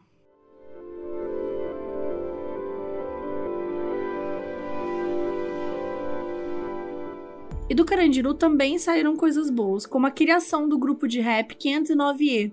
E lembra que a gente tinha comentado que tem algumas celas que podiam ser alugadas, compradas e tal? Então, a cela 509E no pavilhão 7 era propriedade dos rappers Dexter e Afroex, que são dois jovens pretos que moravam na periferia de São Bernardo do Campo, mas que eles ficaram mais próximos dentro do Carandiru.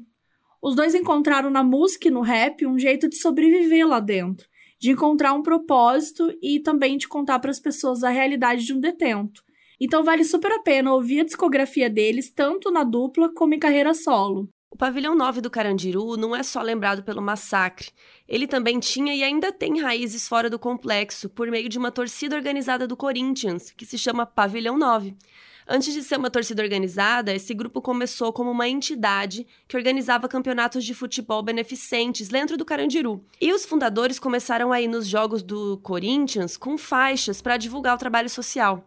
Por causa disso, em 1990, o grupo virou uma torcida organizada oficial. O futebol era muito grande dentro do presídio, era uma felicidade para muitos dos detentos, né?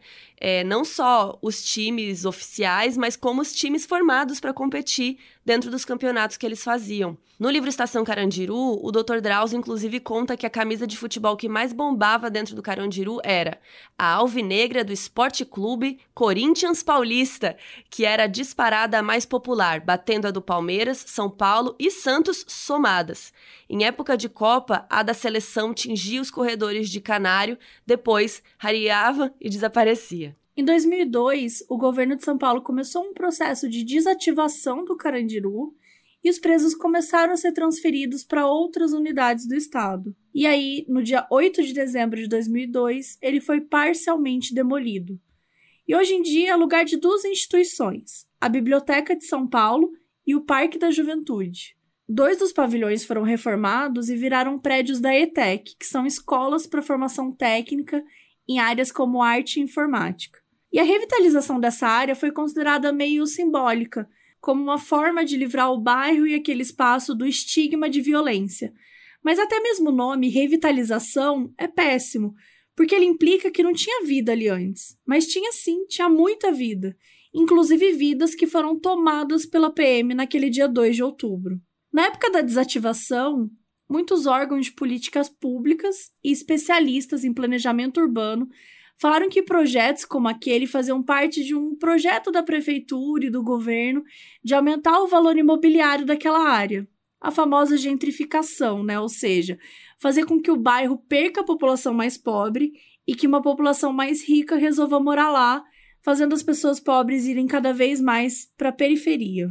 Em 2003, saiu o filme Carandiru, dirigido pelo Hector Babenco e baseado no livro do Dr. Drauzio, que a gente citou lá em cima, o Estação Carandiru, que foi publicado em 99. O filme foi gravado no próprio prédio do Carandiru antes dele ser implodido, e vários dos atores eram ex-detentos. Você pode ver o filme lá no site da firma, no Globoplay. Eu amo muito esse filme, é... apesar do tema o fim ser muito pesado, né? Tem vários momentos divertidos, engraçados. É muito legal ver aquelas pessoas ali. Mostra muito o espírito, né? Do, do, é... do Carandiru da época, assim. Ah, é bem legal esse filme. E a gente vai conversar mais com o Dr. Drauzio, né, sobre o livro e todas as experiências dele já já. Fiquem ligados que já tá chegando o nosso papo com o Dr. Drauzio. Ele ainda escreveu dois livros depois desse que formam uma trilogia sobre o tema carcerário, além de outros livros que ele fez, né? Porque o doutor é muito autor, viu? Em 2012, ele lançou o livro Carcereiros, que mostra o cotidiano dos agentes carcerários e todos os desafios que envolvem os trabalhos deles. E para completar a trilogia, em 2017, ele lançou Prisioneiras, que fala sobre as mulheres encarceradas e o seu atendimento na penitenciária feminina da capital.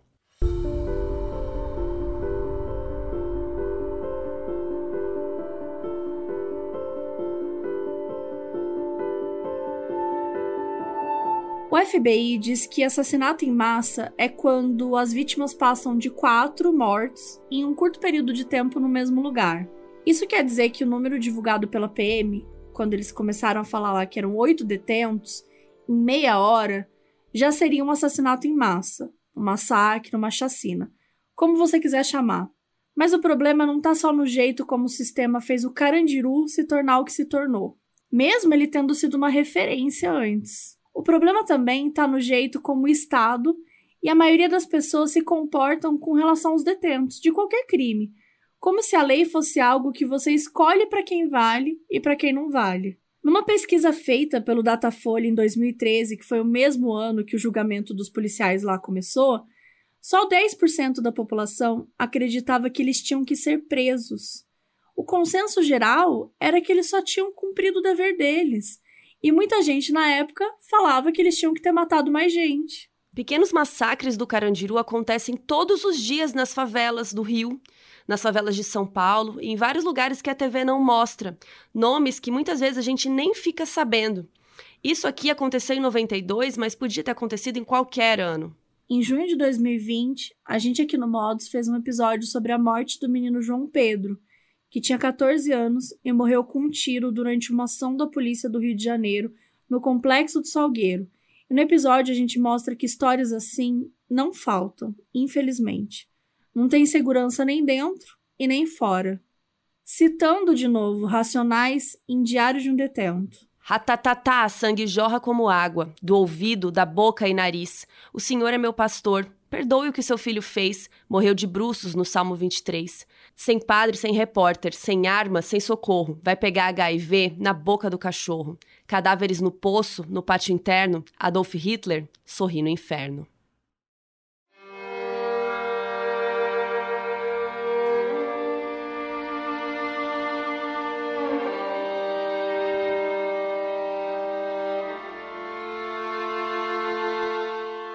Ó, eu sou a Carol, essa é a Mabê, e a gente tem o Modus Operandi, que é o nosso podcast de crimes reais, que é o maior podcast de crimes reais do Brasil. Então nós estamos, assim, muito felizes de ter o senhor aqui com a gente hoje. Estamos, assim... Duas coisas. Primeiro, eu conheço o podcast de vocês. Ah! E segundo, gente. não me chama de senhor. E terceiro, eu preciso atender um telefone urgente aqui. Viu? Pode atender. Tranquilo. Obrigada de verdade por ter aceitado esse papo com a gente. É um sonho que a gente tinha de conversar com você. então a gente faz muito tempo, né, Carol, que a gente comentava sobre isso. Então vai ser muito especial pra gente e pros operanders também. Acho que a galera vai ficar muito feliz. Então vamos lá, a gente queria muito saber o que que o senhor é... Não vou conseguir falar você. É, o que, que você mais gostou da experiência de trabalhar no Carandiru?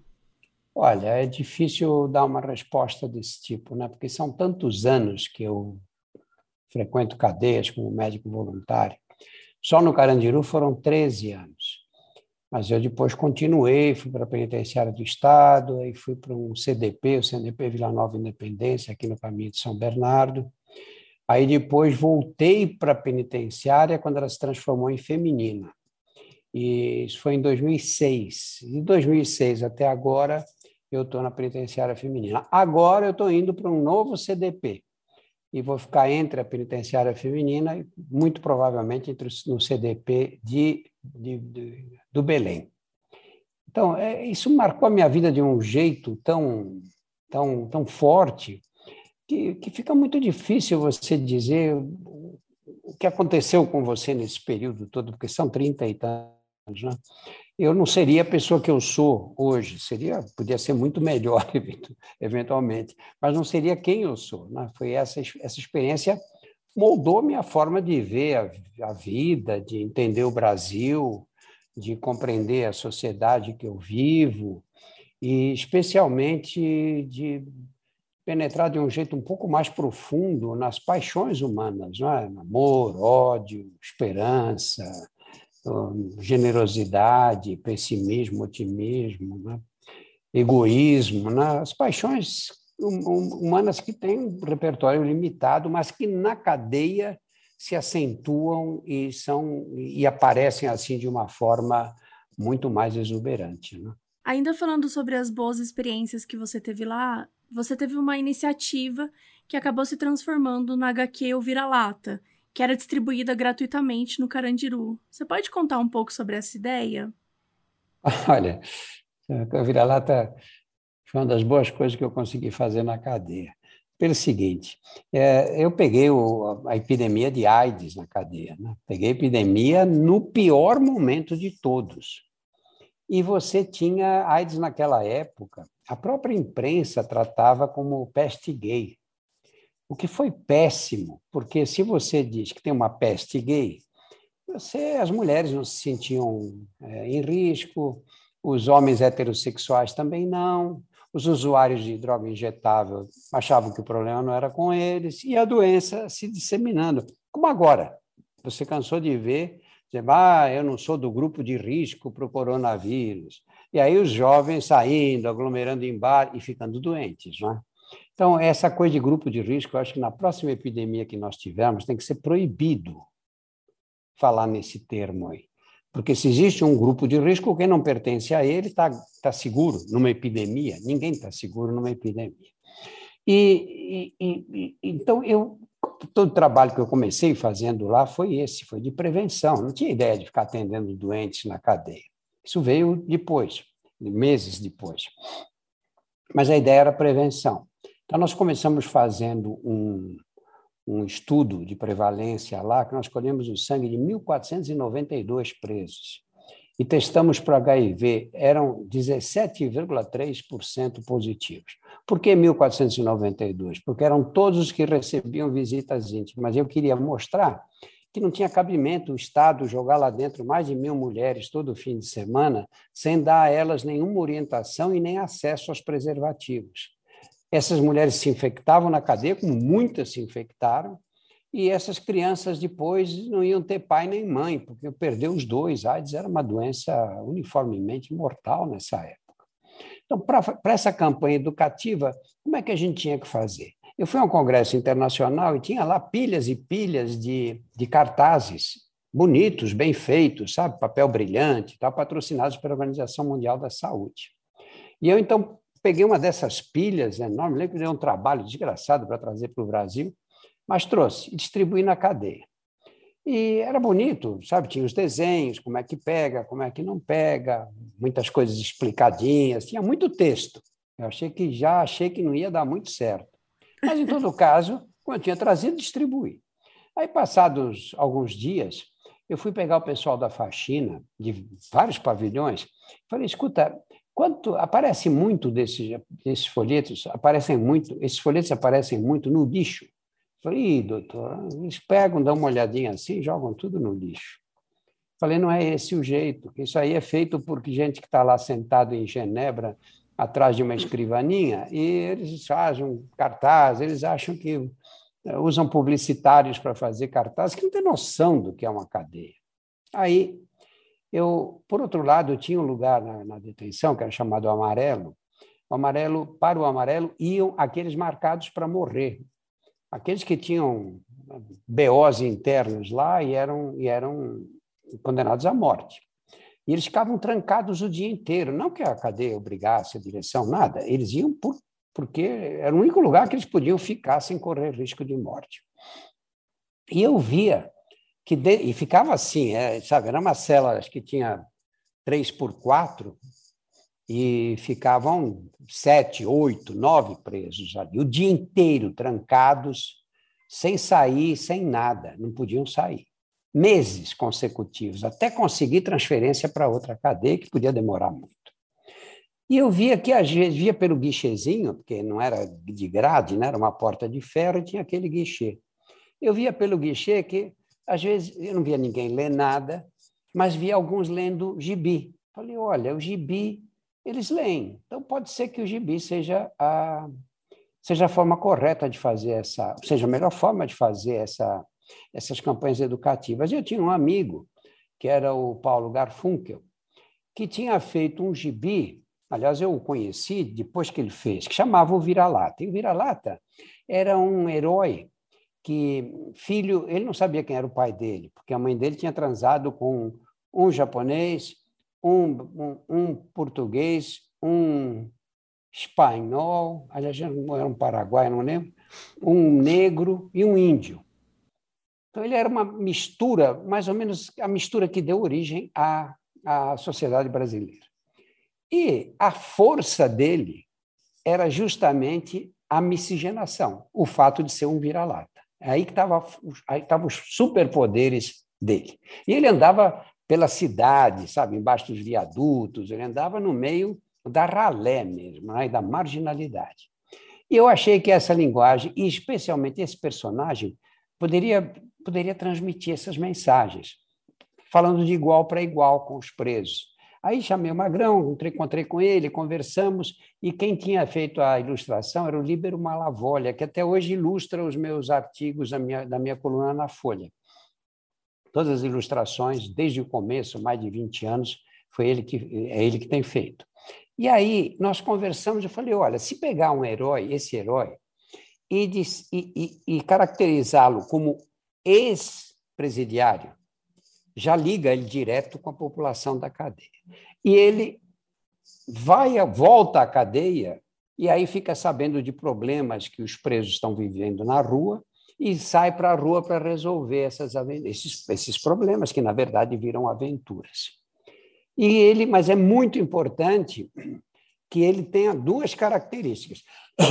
Desculpa, além dessa lealdade aos companheiros, ex-companheiros, ele tem que ser o gibi tem que ser um, um gibi de cenas de sexo forte mesmo, explícito, como era os do, de um autor que, da minha juventude, fazia um sucesso com a, com a meninada, que era o Carlos Zéfiro. Vocês devem falar, ter ouvido falar, porque depois ele virou cult mais tarde. E, aí, e a segunda característica dele, ele era sujo com droga na veia. Ele não fazia nenhum proselitismo contra as drogas, mas na veia não. Sabe, na veia ele era sujo, porque esses caras pegam AIDS, vão infectar as nossas irmãs, as nossas mães, as, os nossos parentes na, na vila onde a gente mora. E aí fizemos um primeiro gibi. E eu escrevi um texto também nesse primeiro gibi, curtinho, no final. E foi um sucesso o gibi. Você ia distribuindo, porque tinha que distribuir de noite na cadeia. Porque de dia cada um passa, um pega 10, outro fica 100. Então a gente esperava fechar, juntamos um grupo de amigos e alguns funcionários e íamos com carrinhos levando aquele mundo de gibis de cela em cela. E você abria o guichezinho e falava: quantos são aí? Oito. Tá, dava os oito. E aí? Três? Dava os três. E aí? Dezoito. Tinha celas assim lá. E você distribuía. Às vezes a gente se confundia um pouco, falava, será que eu distribuía aqui ou não?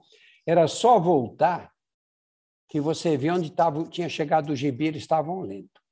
Então, o Gibi foi um sucesso de comunicação, sabe? Um sucesso. Nós chegamos a fazer 10 exemplares do Gibi, 10 números do Gibi, que hoje estão publicados aí com um livro só. Eu acho que é uma forma de, de comunicação muito interessante, especialmente para essas populações marginalizadas. E vocês pegaram dados depois do Gibi, como ficou a epidemia? Olha, o que a gente. Foram duas estratégias. Uma foi o Gibi e a outra foi umas palestras que eu comecei a fazer. As palestras eram feitas num cinemão que tinha na casa de detenção, destruído numa rebelião, então era um cimentado assim, era grande, tinha um palco. E eu consegui que na Unip, na Universidade Paulista, que me emprestasse um projetor de filme, um, um telão, um equipamento de som, e a gente organizava palestras. Agora, não é fácil, cadeia nada é fácil. Não é fácil. Por quê? Porque você não pode fazer uma coisa dessa e deixar aberta para quem quiser ir, porque um dia lota, no outro dia não vai ninguém. Segundo, como é que você tem segurança que aquele pavilhão é, foi a palestra? Depois, tem outro detalhe importante: os presos, quando se moviam de um pavilhão para o outro, no pavilhão dele estava seguro, no outro ele podia morrer, porque podia encontrar um inimigo. Então, é muito delicado. E se morresse um, acabava o projeto, porque a direção da cadeia não ia aceitar uma coisa dessa. Então, olha como é complicado. Primeira logística coisa. Toda. A logística. Eu tinha um, tinha um funcionário lá que foi, começou a ser meu auxiliar nesse projeto e continuou até agora. Ele, infelizmente, faleceu de Covid no final, não, no começo deste ano. E Valdemar Gonçalves era o nome dele. O cara tinha uma barba branca, um nome ele aparece no documentário, né? Aparece, aparece. Passou a vida na cadeia, a vida, a, a vida dele era a cadeia. E ele me ajudou muito, porque ele sabia tudo de cadeia e tinha uma popularidade grande entre os presos, porque ele chefiava o departamento de esportes. E ele disse: Olha, doutor, vamos fazer o seguinte: nós vamos, primeiro de tudo, conversar com as lideranças. E na detenção, a liderança era o pessoal da faxina, porque a faxina era o grupo mais forte, mais numeroso, que cuidava de tudo, toda a limpeza da cadeia, toda a distribuição, lavavam as, os, corredores, as escadas, tudo. E o, e o chefe da, da faxina, daquele pavilhão, mandava no pavilhão, ele era a autoridade suprema.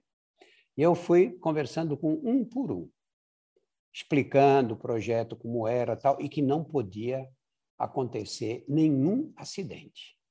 Porque se houvesse algum acidente, acabava o projeto. E todos me garantiram, doutor, pode ficar tranquilo que não vai acontecer nada.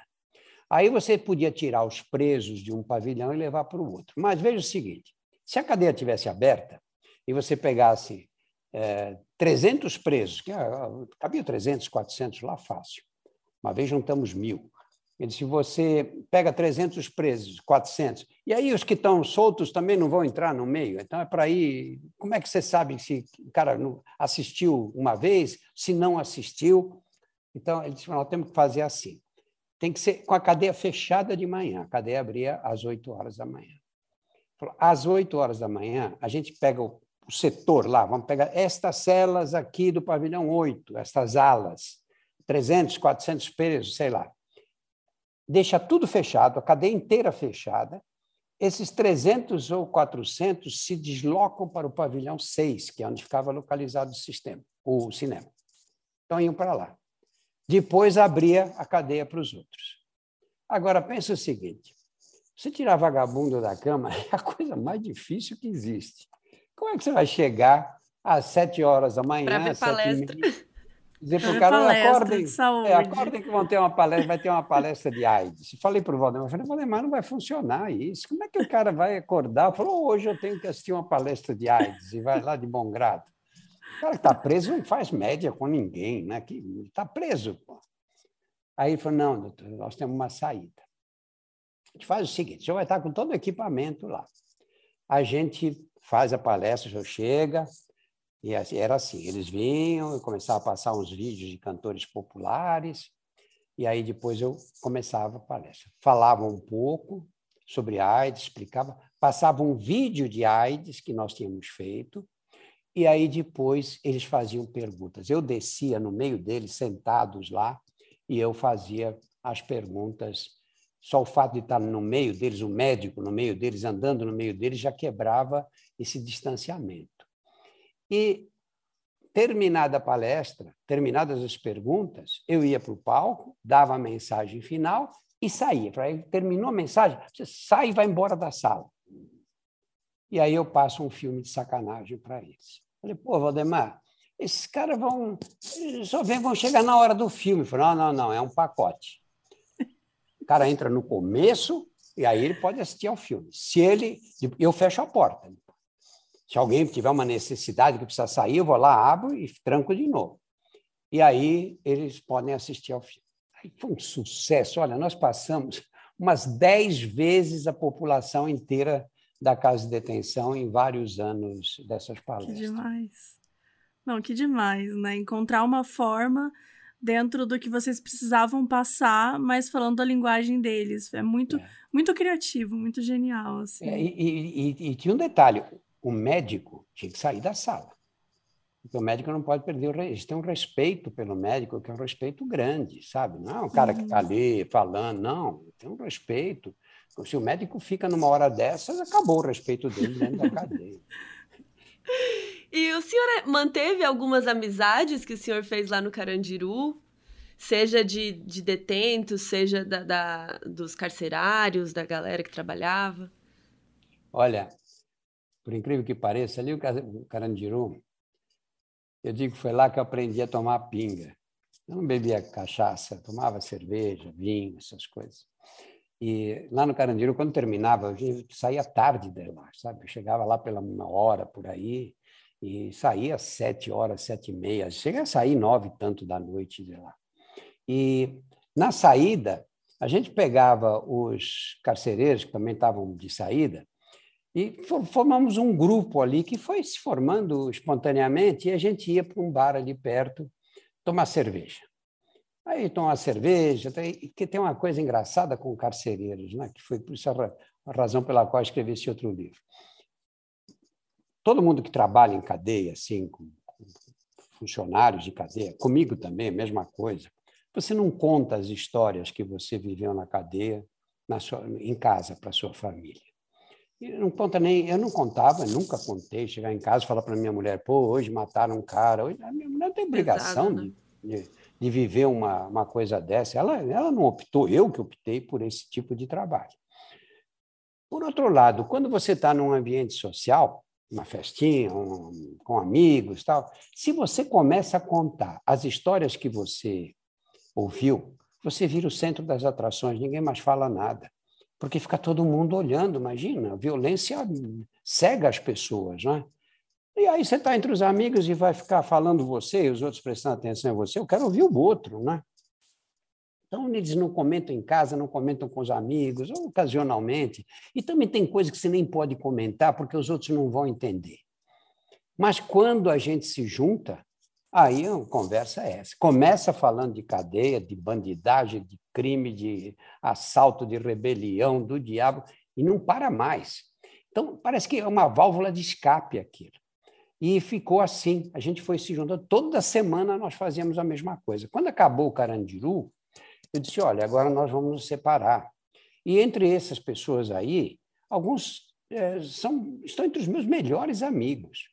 O Valdemar era um exemplo típico, uma pessoa que eu tinha uma amizade, ele praticamente um parente meu. Amizade de pegar ele, no, no, no fazer um almoço, levar ele para o almoço da minha família, almoço de Natal. Esse é o primeiro Natal que ele não vai agora em vários anos. E eu disse: nós vamos agora nos separar, porque cada um vai para um lado. Mas nós vamos manter esse ritual. Não vai dar para ser toda semana, mas vamos manter de duas em duas semanas. E nós mantivemos por anos em duas em duas semanas, passamos para três a quatro semanas nos últimos dois ou três anos. Depois veio a Covid, e aí nesse período a gente parou. Mas um mês atrás, nós fizemos outra reunião dessa e foi muito, muito divertida. Eles agora estão mais velhos, né? eu também, claro. E, mas mas é, eu adoro estar com eles. Sabe? E a bandidagem, às vezes encontro na rua. E é facílimo reconhecer, porque o cara chega, primeiro fica me olhando, mas tudo bem, eu apareço na televisão bastante, tem gente que me olha assim quando estou na rua. E mas quando eles chegam perto, eles falam: E aí, doutor, tudo bem? Eu tive lá. Eles não falam tive na cadeia. Eu tive lá. Quando falo tive lá, é 100% de chance de ter sido no Carandiru. E é, e é, é, muito gostoso quando eu encontro, porque aí eu pergunto do período, aí começa uma conversa e você vê que muitos deles largaram do crime, que estão levando vida é, de trabalhador, é difícil que eles conseguirem emprego. O que tem muito entre eles são esses guardadores de carro na, nas ruas, né, que ficam ali, é, é, o, que, o trabalho que eles conseguem fazer. Né? E se você fosse pensar assim, alguma coisa que você apagaria assim da tua experiência, você acha que tem alguma coisa que você apagaria disso? Também é difícil, porque a experiência é uma experiência toda, né? Por exemplo, as imagens que eu tenho dos corpos que eu examinei na cadeia, porque quando você, quando alguém era assassinado na cadeia, tinha que ir para o Instituto Médico Legal, obrigatoriamente, né? Mas antes, mas tinha que provar que saiu morto da, da, da, da cadeia, né? Então o médico chamavam o médico para fazer um assim um atestadozinho sumário, um pequeno exame de corpo de delito para dizer, olha, foram tantas facadas, foi assim, né, tava, chegou morto, chegou vivo na enfermaria, morreu em tanto tempo, uma, uma descrição sumária. E são imagens fortíssimas essas, né? o ser humano nenhum esquece delas, porque você vê aqueles corpos de jovens perfurados de faca. Teve um menino que, eu, que chegou na enfermaria ainda vivo, ele tinha mas assim, nos estertores finais. Né? Eu comecei a contar as facadas que ele tinha tomado. Quando chegou na quinquagésima ou sexagésima, eu me perdi, achei melhor parar, porque eu ia começar a contar algumas duas vezes. Isso é uma cena que você nunca mais esquece, que ela te invade nos momentos mais inesperados, sabe? No aniversário de uma neta, no, no, num dia que você está entre os amigos, à noite na cama. Sabe? Você não, não consegue esquecer uma imagem dessa. Porém, essa imagem também faz parte do conjunto geral. Não dá para dizer isso aqui eu queria apagar e ficar só com o resto, porque faz parte do resto e uma parte muito importante, não é? que é a presença da morte, né? que você com a qual você é obrigado a conviver nas cadeias. Como que foi para o senhor descobrir é, sobre o massacre, né, vivendo, tendo toda essa relação tão próxima lá? Olha, eu fiz um trabalho entre os, as travestis na cadeia, porque eu sempre fiquei muito chocado com, a, com, com, com as travestis por uma razão muito simples. Você imagina, as travestis são, em geral, vêm da classe social mais pobre. Né? Você pode ter uma drag queen, né? mas tudo bem, é raridade. Né? O grosso das travestis vem das classes sociais mais pobres. Tanto que você tem amigos homossexuais que vão na sua casa, tem homossexuais na família, travestis não. Travestis não. Travestis são a sociedade execra as travestis. A polícia para na rua uma travesti e prende, você, você não fala nada, porque você, para alguma, ela aprontou, é travesti. Na hora que a travesti põe o pé na rua, ela está sujeita à agressão da polícia e à agressão desses malucos que, que são psicopatas e, e que batem nelas e atiram, às vezes matam. E na cadeia, a travesti tem um, uma, uma, uma posição que é muito interessante. Você imagina, você pega uma travesti que é está na rua, fazendo ponto na rua, e é presa porque roubou um celular ou porque, sei lá, assaltou um cliente, enfim, ela é presa. Ela está com roupa de trabalho, uma saia curtinha, bustier, sabe, um, um top, é, cabelo grande, pintada, cílios postiços. E ela sai de lá e vai para onde? Vai para a delegacia. E na delegacia ela é colocada numa cela que tem, às vezes, 20 pessoas. Pô, imagina eu, como homem, chego num lugar desse, eu vou ficar com medo do que pode acontecer comigo ali no meio de tanta gente. Não é? Como é que uma pessoa que chega nessas condições entra desenvolve uma estratégia de sobrevivência e consegue ser respeitada nesse ambiente. Não vai ser estuprada de jeito nenhum. Olha que força que tem a travesti, que força para conseguir resistir a esse tipo de situação naqueles trajes em que ela se encontra. Ela chega lá vestida de mulher, ela é uma mulher naquele momento. E então fiz um trabalho longo com elas. Primeiro eu comecei testando as travestis. Nós testamos, agora não vou lembrar o número total, eu não vou lembrar o número total, mas acho que eram 88, se eu não me engano. 88. 78% delas eram HIV, eram HIV positivo. 78%. Das que estavam presas há mais de, de, de seis anos, que eram não vou lembrar o número, não quero chutar, mas as que estavam presas há mais de 100 anos, 100% positivas, todas infectadas. Eu não conhecia, antes, nem conheci depois, um trabalho científico em que você teve, tivesse uma subpopulação com 100% de, de infecção pelo HIV. Então, eu comecei fazendo uma série de, de, de, de, palestras para elas e tudo. Até aprendi uma coisa que a gente, você quando começa a ficar muito, muito senhor de si, se faz muita besteira também, né? Estava fazendo uma palestra para elas um dia atrás do cinema, na, no fundo do, da, do cinema, ali. E aí explicando como era a AIDS, como pega, como não pega, como não sei o quê. E tinha uma delas sentada assim, do meu, do, perto de mim, eu em pé, ela do meu lado, lixando a unha o tempo inteiro. Eu achei que ela não estava nem aí, não estava prestando atenção. Quando eu acabei de falar, falei, ah, tem alguma dúvida, alguma pergunta? Vamos, vamos discutir. Eu falei, doutor, olha, o senhor estava falando que, como pega, como não pega, o senhor explica bem, mas todas nós estamos cansadas de saber como pega e que não pega. O que nós precisamos é de camisinha, doutor. Sem camisinha, que, que adianta a gente saber como pega?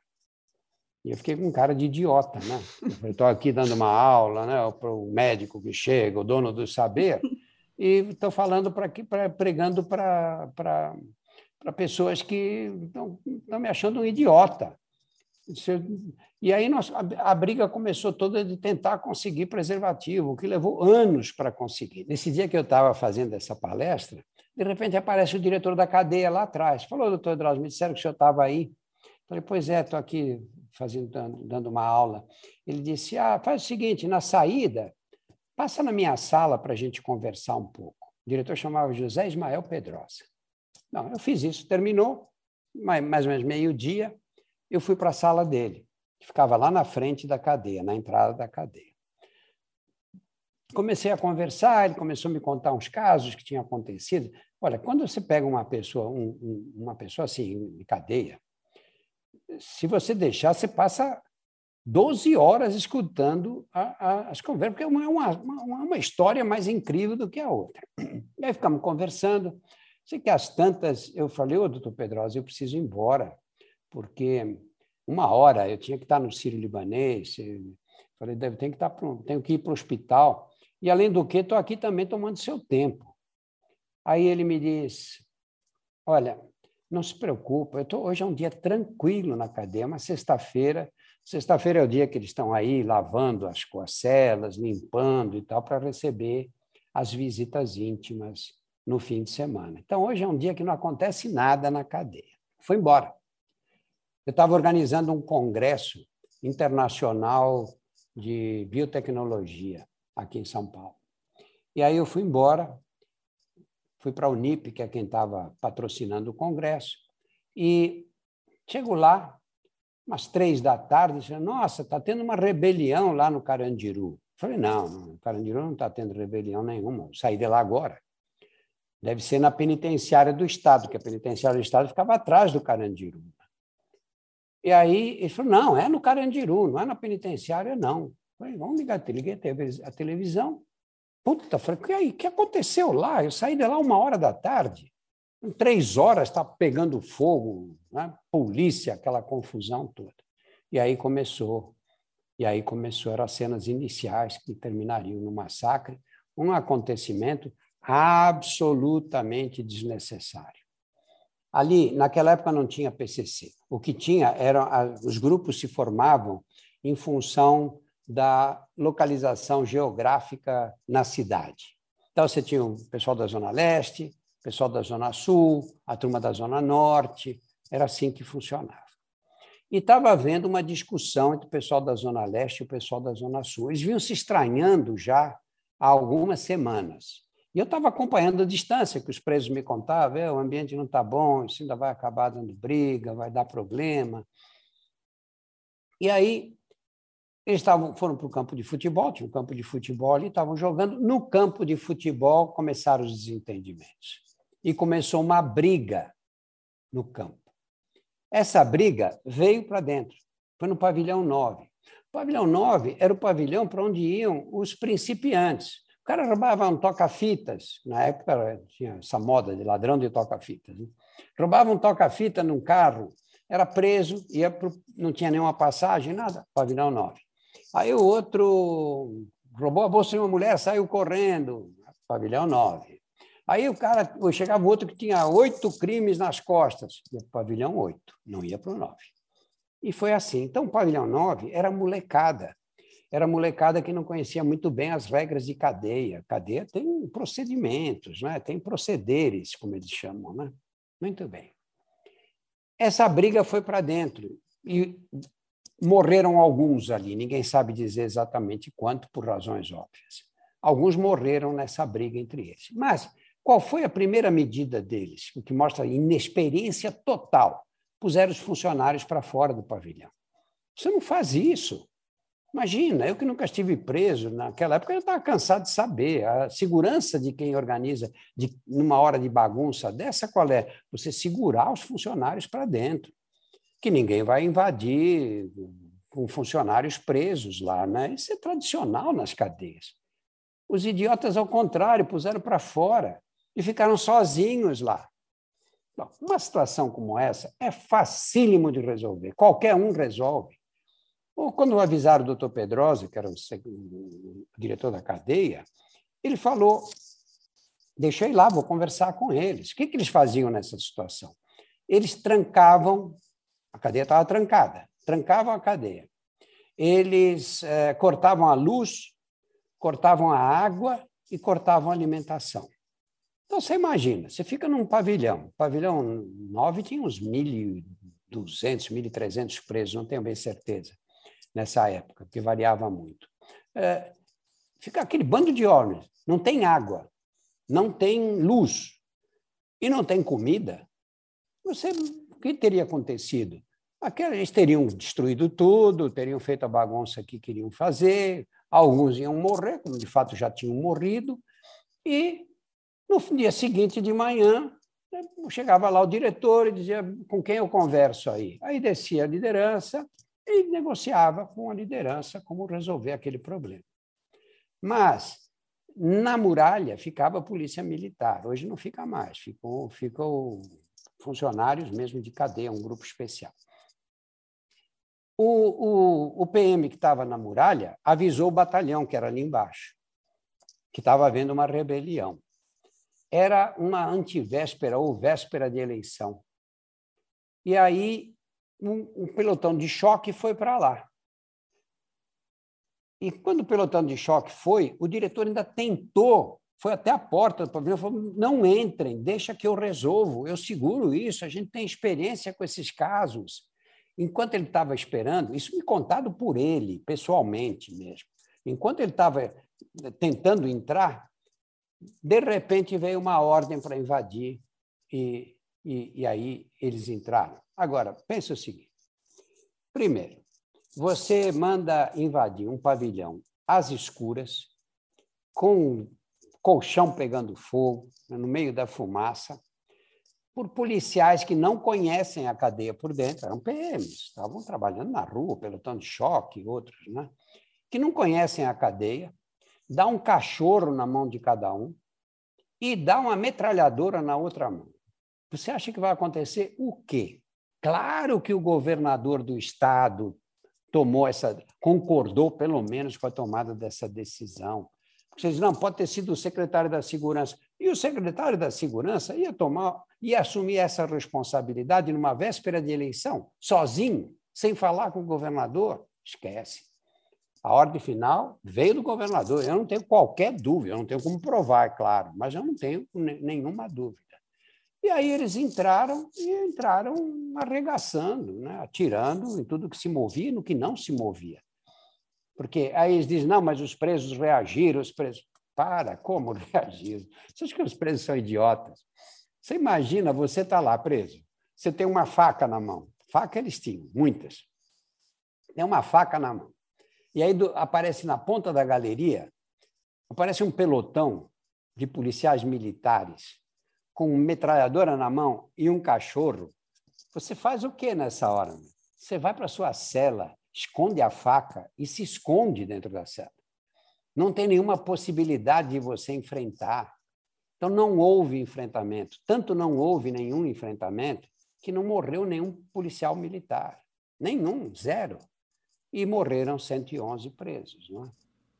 E como que o senhor foi? Aí o senhor ficou sabendo disso no, na televisão e, e aí ficou acompanhando, o senhor quis ir para lá, como que foi a sua reação? Olha, eu a primeira coisa que eu fiz, é lógico que naquele momento eu não tinha o que fazer, né? toda essa confusão, imprensa lá, imprensa internacional, a porta da cadeia convulsionada pelos parentes dos presos, pelos jornalistas. Eu esperei as coisas acalmarem um pouco e tentei falar com o diretor, mas ele tinha sido afastado. Né? E como que você percebeu a realidade dos presídios depois do massacre? Assim, mudou muito? Isso impactou, deve com certeza deve ter impactado, mas como que foi a sua percepção em relação a isso? Olha, o sistema penitenciário paulista e acho que o brasileiro tem um divisor de águas. O divisor de águas foi, foi o massacre.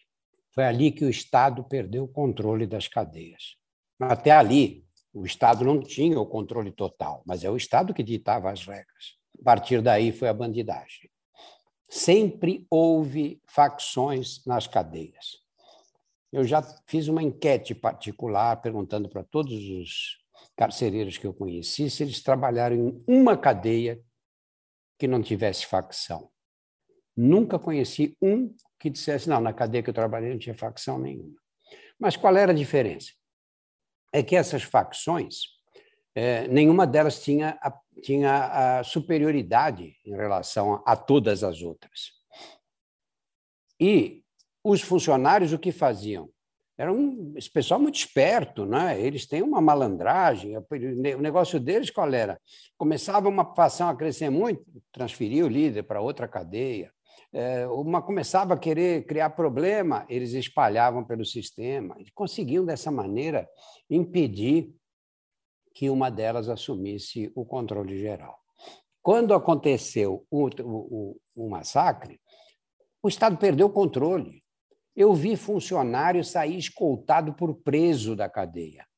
O funcionário estava trabalhando no pavilhão 8, que era no fundo da cadeia, e um preso, que era líder ali, dizia: Ô, seu Fulano, o senhor é legal com a gente, não vou deixar o senhor sair sozinho, não. Escoltava até a portaria para que não acontecesse nada com ele. Olha a inversão de valores. E isso durou bastante tempo desse jeito. E a partir daí, é lógico que as facções competindo, aí é um processo darwiniano, né? Uma delas estava na cara que ia adquirir o controle total, ia sobrepujar as demais. E é essa é a história, assim começou o PCC. Se você olhar o estatuto do PCC, o estatuto do PCC tem dois artigos. O que, que eles dizem? Por que, que foi criado o PCC? Foi criado para acabar com a violência do Estado contra a população presa.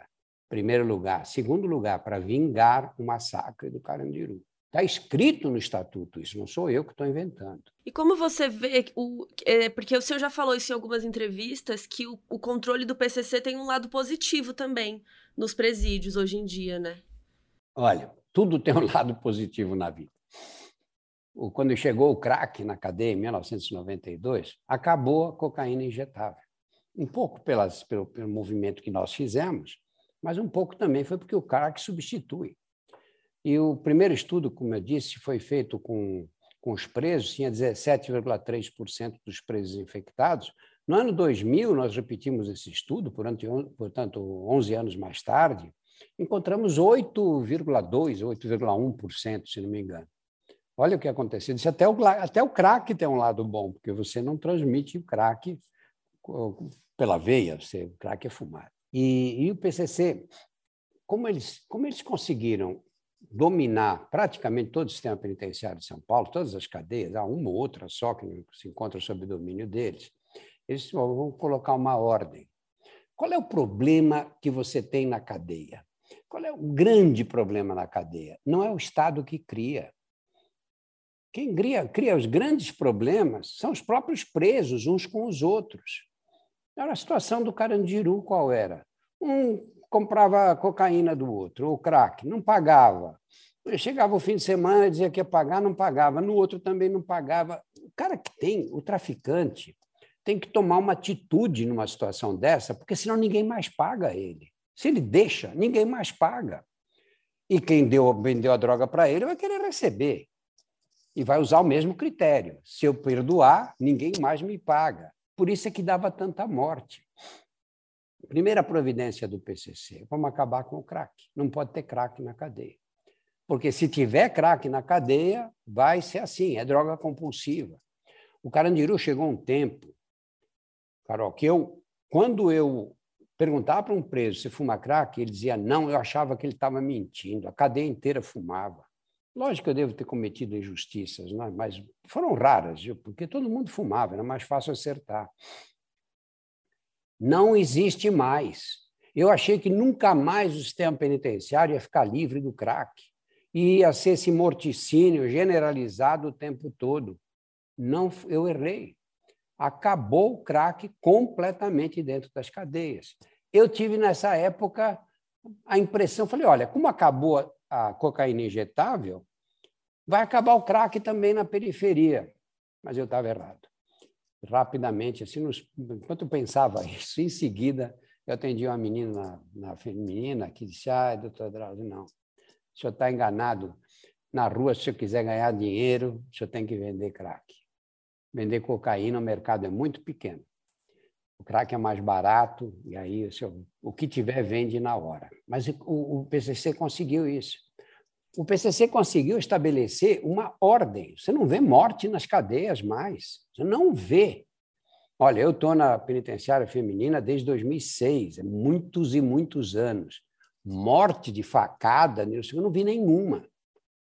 Eles contam histórias que às vezes fazem Coca-Cola com a dose letal de cocaína, obrigam a tomar e tal. Eu, eu não sei isso, não sei até que ponto isso é folclórico, até que ponto ocorre mesmo. Mas se ocorrer, é uma coisa muito ocasional. Muito ocasional. Eles conseguiram estabelecer regras na cadeia. Por exemplo, você, na, numa cadeia dominada pelo PCC, você tem uma amiga, tá? e você e a Mabel, as duas estão presas. E aí você, ela te conta uma ela fala, faz alguma observação para você, você fala, ah, Mabel, cala a boca. Está perdida, meu. não pode fazer isso. Você vai ser cobrada, vão te chamar atenção. Você não pode falar, cala a boca. Você tem um, uma, um código de procedimentos que tem que ser obedecidas. Ai de um preso que, num dia de visita, olhe para uma mulher que passou. Coitado dele. Ele pode ter um parceiro que foi criado com ele na rua, era companheiro de assalto na rua. Ele, um domingo de visita, ele vai estar tá lá o amigo com a mãe e com a, e com a irmã, que são pessoas que ele conhece desde criança. Ele não pode se aproximar se o companheiro não chamar. Não pode fazer isso. Ele não pode chegar lá, oi, como vai a senhora, dona fulana, como é que você está, como é que está? De jeito nenhum. Ele tem que parar meio perto, longe, e olhar, e se o companheiro falar, vem cá, aí tudo bem. Sem essa ordem, ele não se aproxima. Por exemplo, você pode, num dia de visita, fazer assim como eu estou, com esse botão da camisa aberto. Agora, andar assim, com o segundo botão aberto, não pode. E se você pergunta por que, que não pode, eles falam porque está errado. Você fala, mas por que está errado? Fala, porque está errado. Na lei do crime, tem o certo e tem o errado, e não tem atenuantes. Não é com as nossas leis, que você comete um crime, aí contrata um bom advogado, e tem uma zona cinzenta na lei entre o certo e o errado que dá para manobrar. Lá não. Não, não, isso não existe. Você tem o certo e tem o errado. Se você está errado, você vai pagar por esse erro e vai pagar depressa. Não é que você vai pagar um dia no futuro, um julgamento que vai acontecer dez anos depois do crime cometido. Não, é direto. Por isso que a pena, a pena de morte funciona na cadeia. E por isso que não funciona na sociedade. Não tem um país que adotou a pena de morte em que a criminalidade diminuiu. Por quê? Porque a sociedade não pode pegar o cara e matar na hora. Tem que dar a ele toda a chance de provar a inocência. E isso, dependendo dos recursos que o, que o assassino tenha, isso pode levar anos e anos. Então, o que acontece nos Estados Unidos? Eles vão executar o preso 15 anos depois que cometeu o crime. Aí qual é? O... Ninguém mais lembra do que crime que foi cometido. Aí não tem nenhum aspecto didático na lei. É só uma vingança do Estado em cima daquele que cometeu o crime. Na cadeia, não. Na cadeia, você comete um erro grave, você morre hoje, amanhã, o mais tardar no fim de semana, na semana que vem. E aí quem está perto falou, pá, isso aí é grave, né? Eu não posso cometer, eu não posso cometer esse erro, não posso dar essa mancada. Né?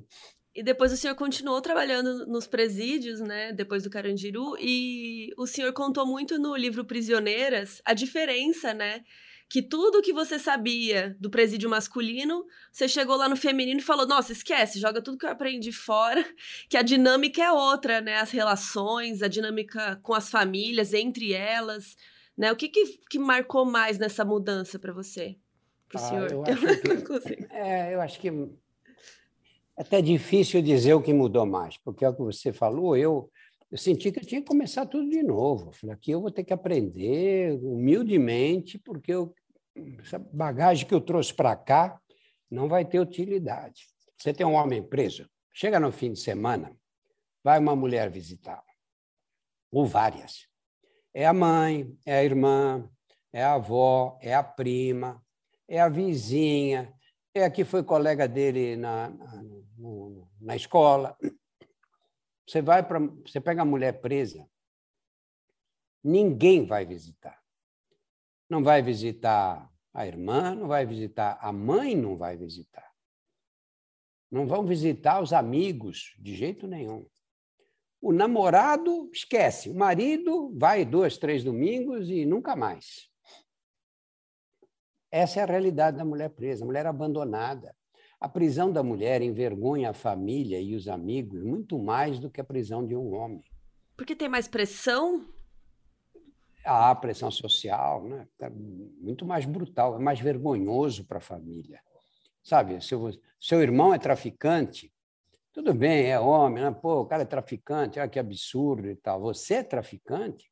Primeiro que já tem uma conotação sexual em cima das mulheres o cara é traficante, ninguém tem preocupação com a vida sexual dele, não vem ao caso. Né? A mulher não. Ah, mas se ela é traficante, ela deve ser dessas que dá para todo mundo, ela deve ser mulher fácil, ela deve...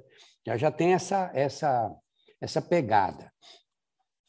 Depois, porque a mulher, em geral, tem menos poder que o homem mesmo. Né?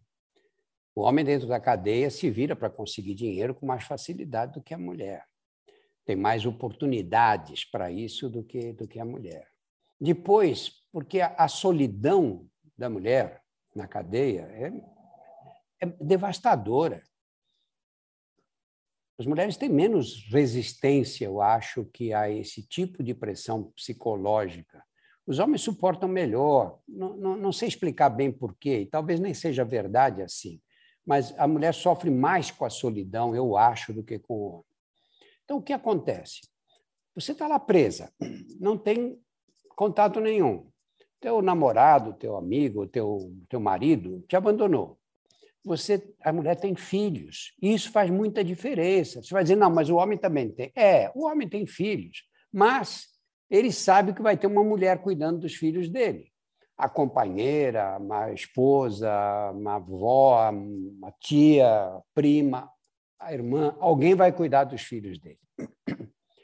A mulher sabe que ela pode, os filhos poderão até ser cuidados por uma dessas pessoas da família, mas que o, o, os cuidados dela são insubstituíveis. O amor que ela tem pelos filhos, nenhuma daquelas pessoas vai ter. Isso deixa as mulheres presas muito angustiadas, muito. Sabe, cadeia você evita de chorar, mas eu perdi a conta de quantas mulheres começavam a falar dos filhos, correr lágrima nos olhos o tempo inteiro. Cadeia de homem, eu vi isso uma ou duas vezes em tantos anos. Né? Então, esse problema da separação dos filhos é terrível. E muitas vezes esses filhos vão recorrer ao crime também, né? Olha, são gerações. Eu encontro meninas lá, lá na feminina que me dizem seguinte: Ô, oh, doutor Drauzio, eu conheço o senhor desde criança. Como é que você me conhece? Ah, meu avô, o senhor tratou do meu avô no Carandiru. E depois o senhor tratou do meu pai. E aí o senhor tratou da minha mãe aqui na, na, na feminina. Quer dizer, gerações indo para a cadeia. Nós, nós colocamos uma parte da sociedade brasileira tão marginalizada que você a cadeia passa a fazer parte da vida social. Passa um tempo aí na favela, não, uns anos, de repente vão presas ou presos, depois voltam para a favela, mais um tempo voltam para a cadeia. E assim é a família também. Né? Familiares.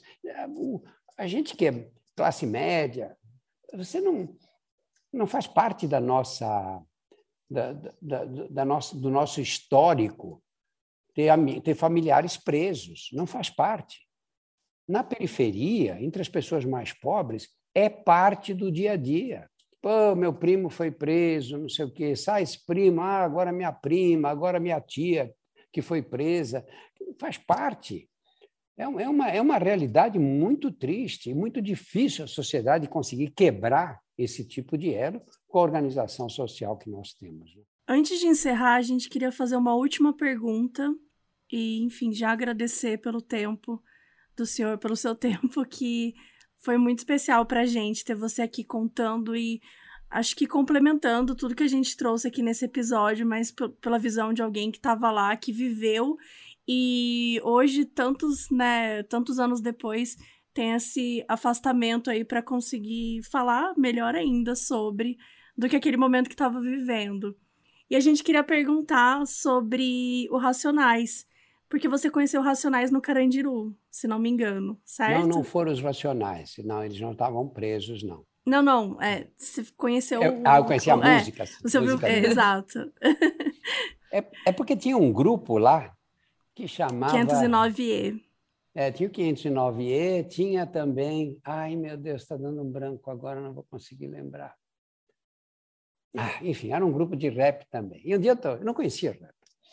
E um dia, estou falando dos anos 80 ainda, eu estou saindo da cadeia e escuto uma música que eu nunca tinha ouvido, um ritmo que eu nunca tinha ouvido. E me aproximei deles. E tinha é, dois caras, eu lembro bem, que eram o Flavinho e o Carioca, que eram bandidaços. E, e tinham montado esse, feito esse grupo. E, população carcerária.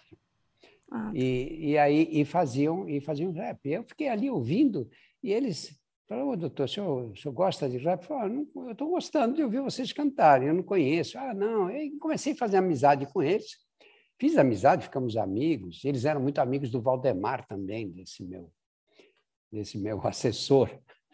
E, e aí eu conheci o rap aí. E aí eles me disseram, olha, se você conhece, se você gosta dessa música, tem que ouvir o Racionais. Esses caras são demais. Meu. E eu fui atrás dos Racionais. Naquela época não tinha internet, né? então fui procurar nas, nas lojas de disco. Encontrei, não, isso também você não achava em qualquer. Não achava em loja Sim. de shopping, não. Você acabei achando na cidade e, e conheci e peguei o, o, o, primeiro CD dos Racionais, fiquei louco, acho que eu vi mais de 50 vezes esse CD, ainda escuto até hoje. Sobrevivendo no Inferno. E depois que amigo do Mano Brown. O Mano Brown é um amigo que eu gosto muito, que eu gosto muito. E, e aí aprendi um pouco mais de rap com ele. Acho que é isso, doutor. Muito obrigada. A gente está muito feliz. Acho que os operanders também vão amar, sim, ter a presença do senhor aqui. Esse é o nosso episódio 100, então acho que não tinha nada mais legal para coroar, né, o nosso centésimo episódio do que sua presença. E queria falar que eu já li Estação Carandiru umas 15 vezes. É sério. que falta de imaginação, cara. Eu amo reler. Eu amo. E, e é isso. Muito obrigada. E a gente está muito feliz. Muito obrigado, Carol. Muito obrigado, Mabel. Foi um prazer estar com, estar com vocês aqui, viu? Obrigada. É muito bonito esse trabalho de vocês. E olha, parabéns, viu?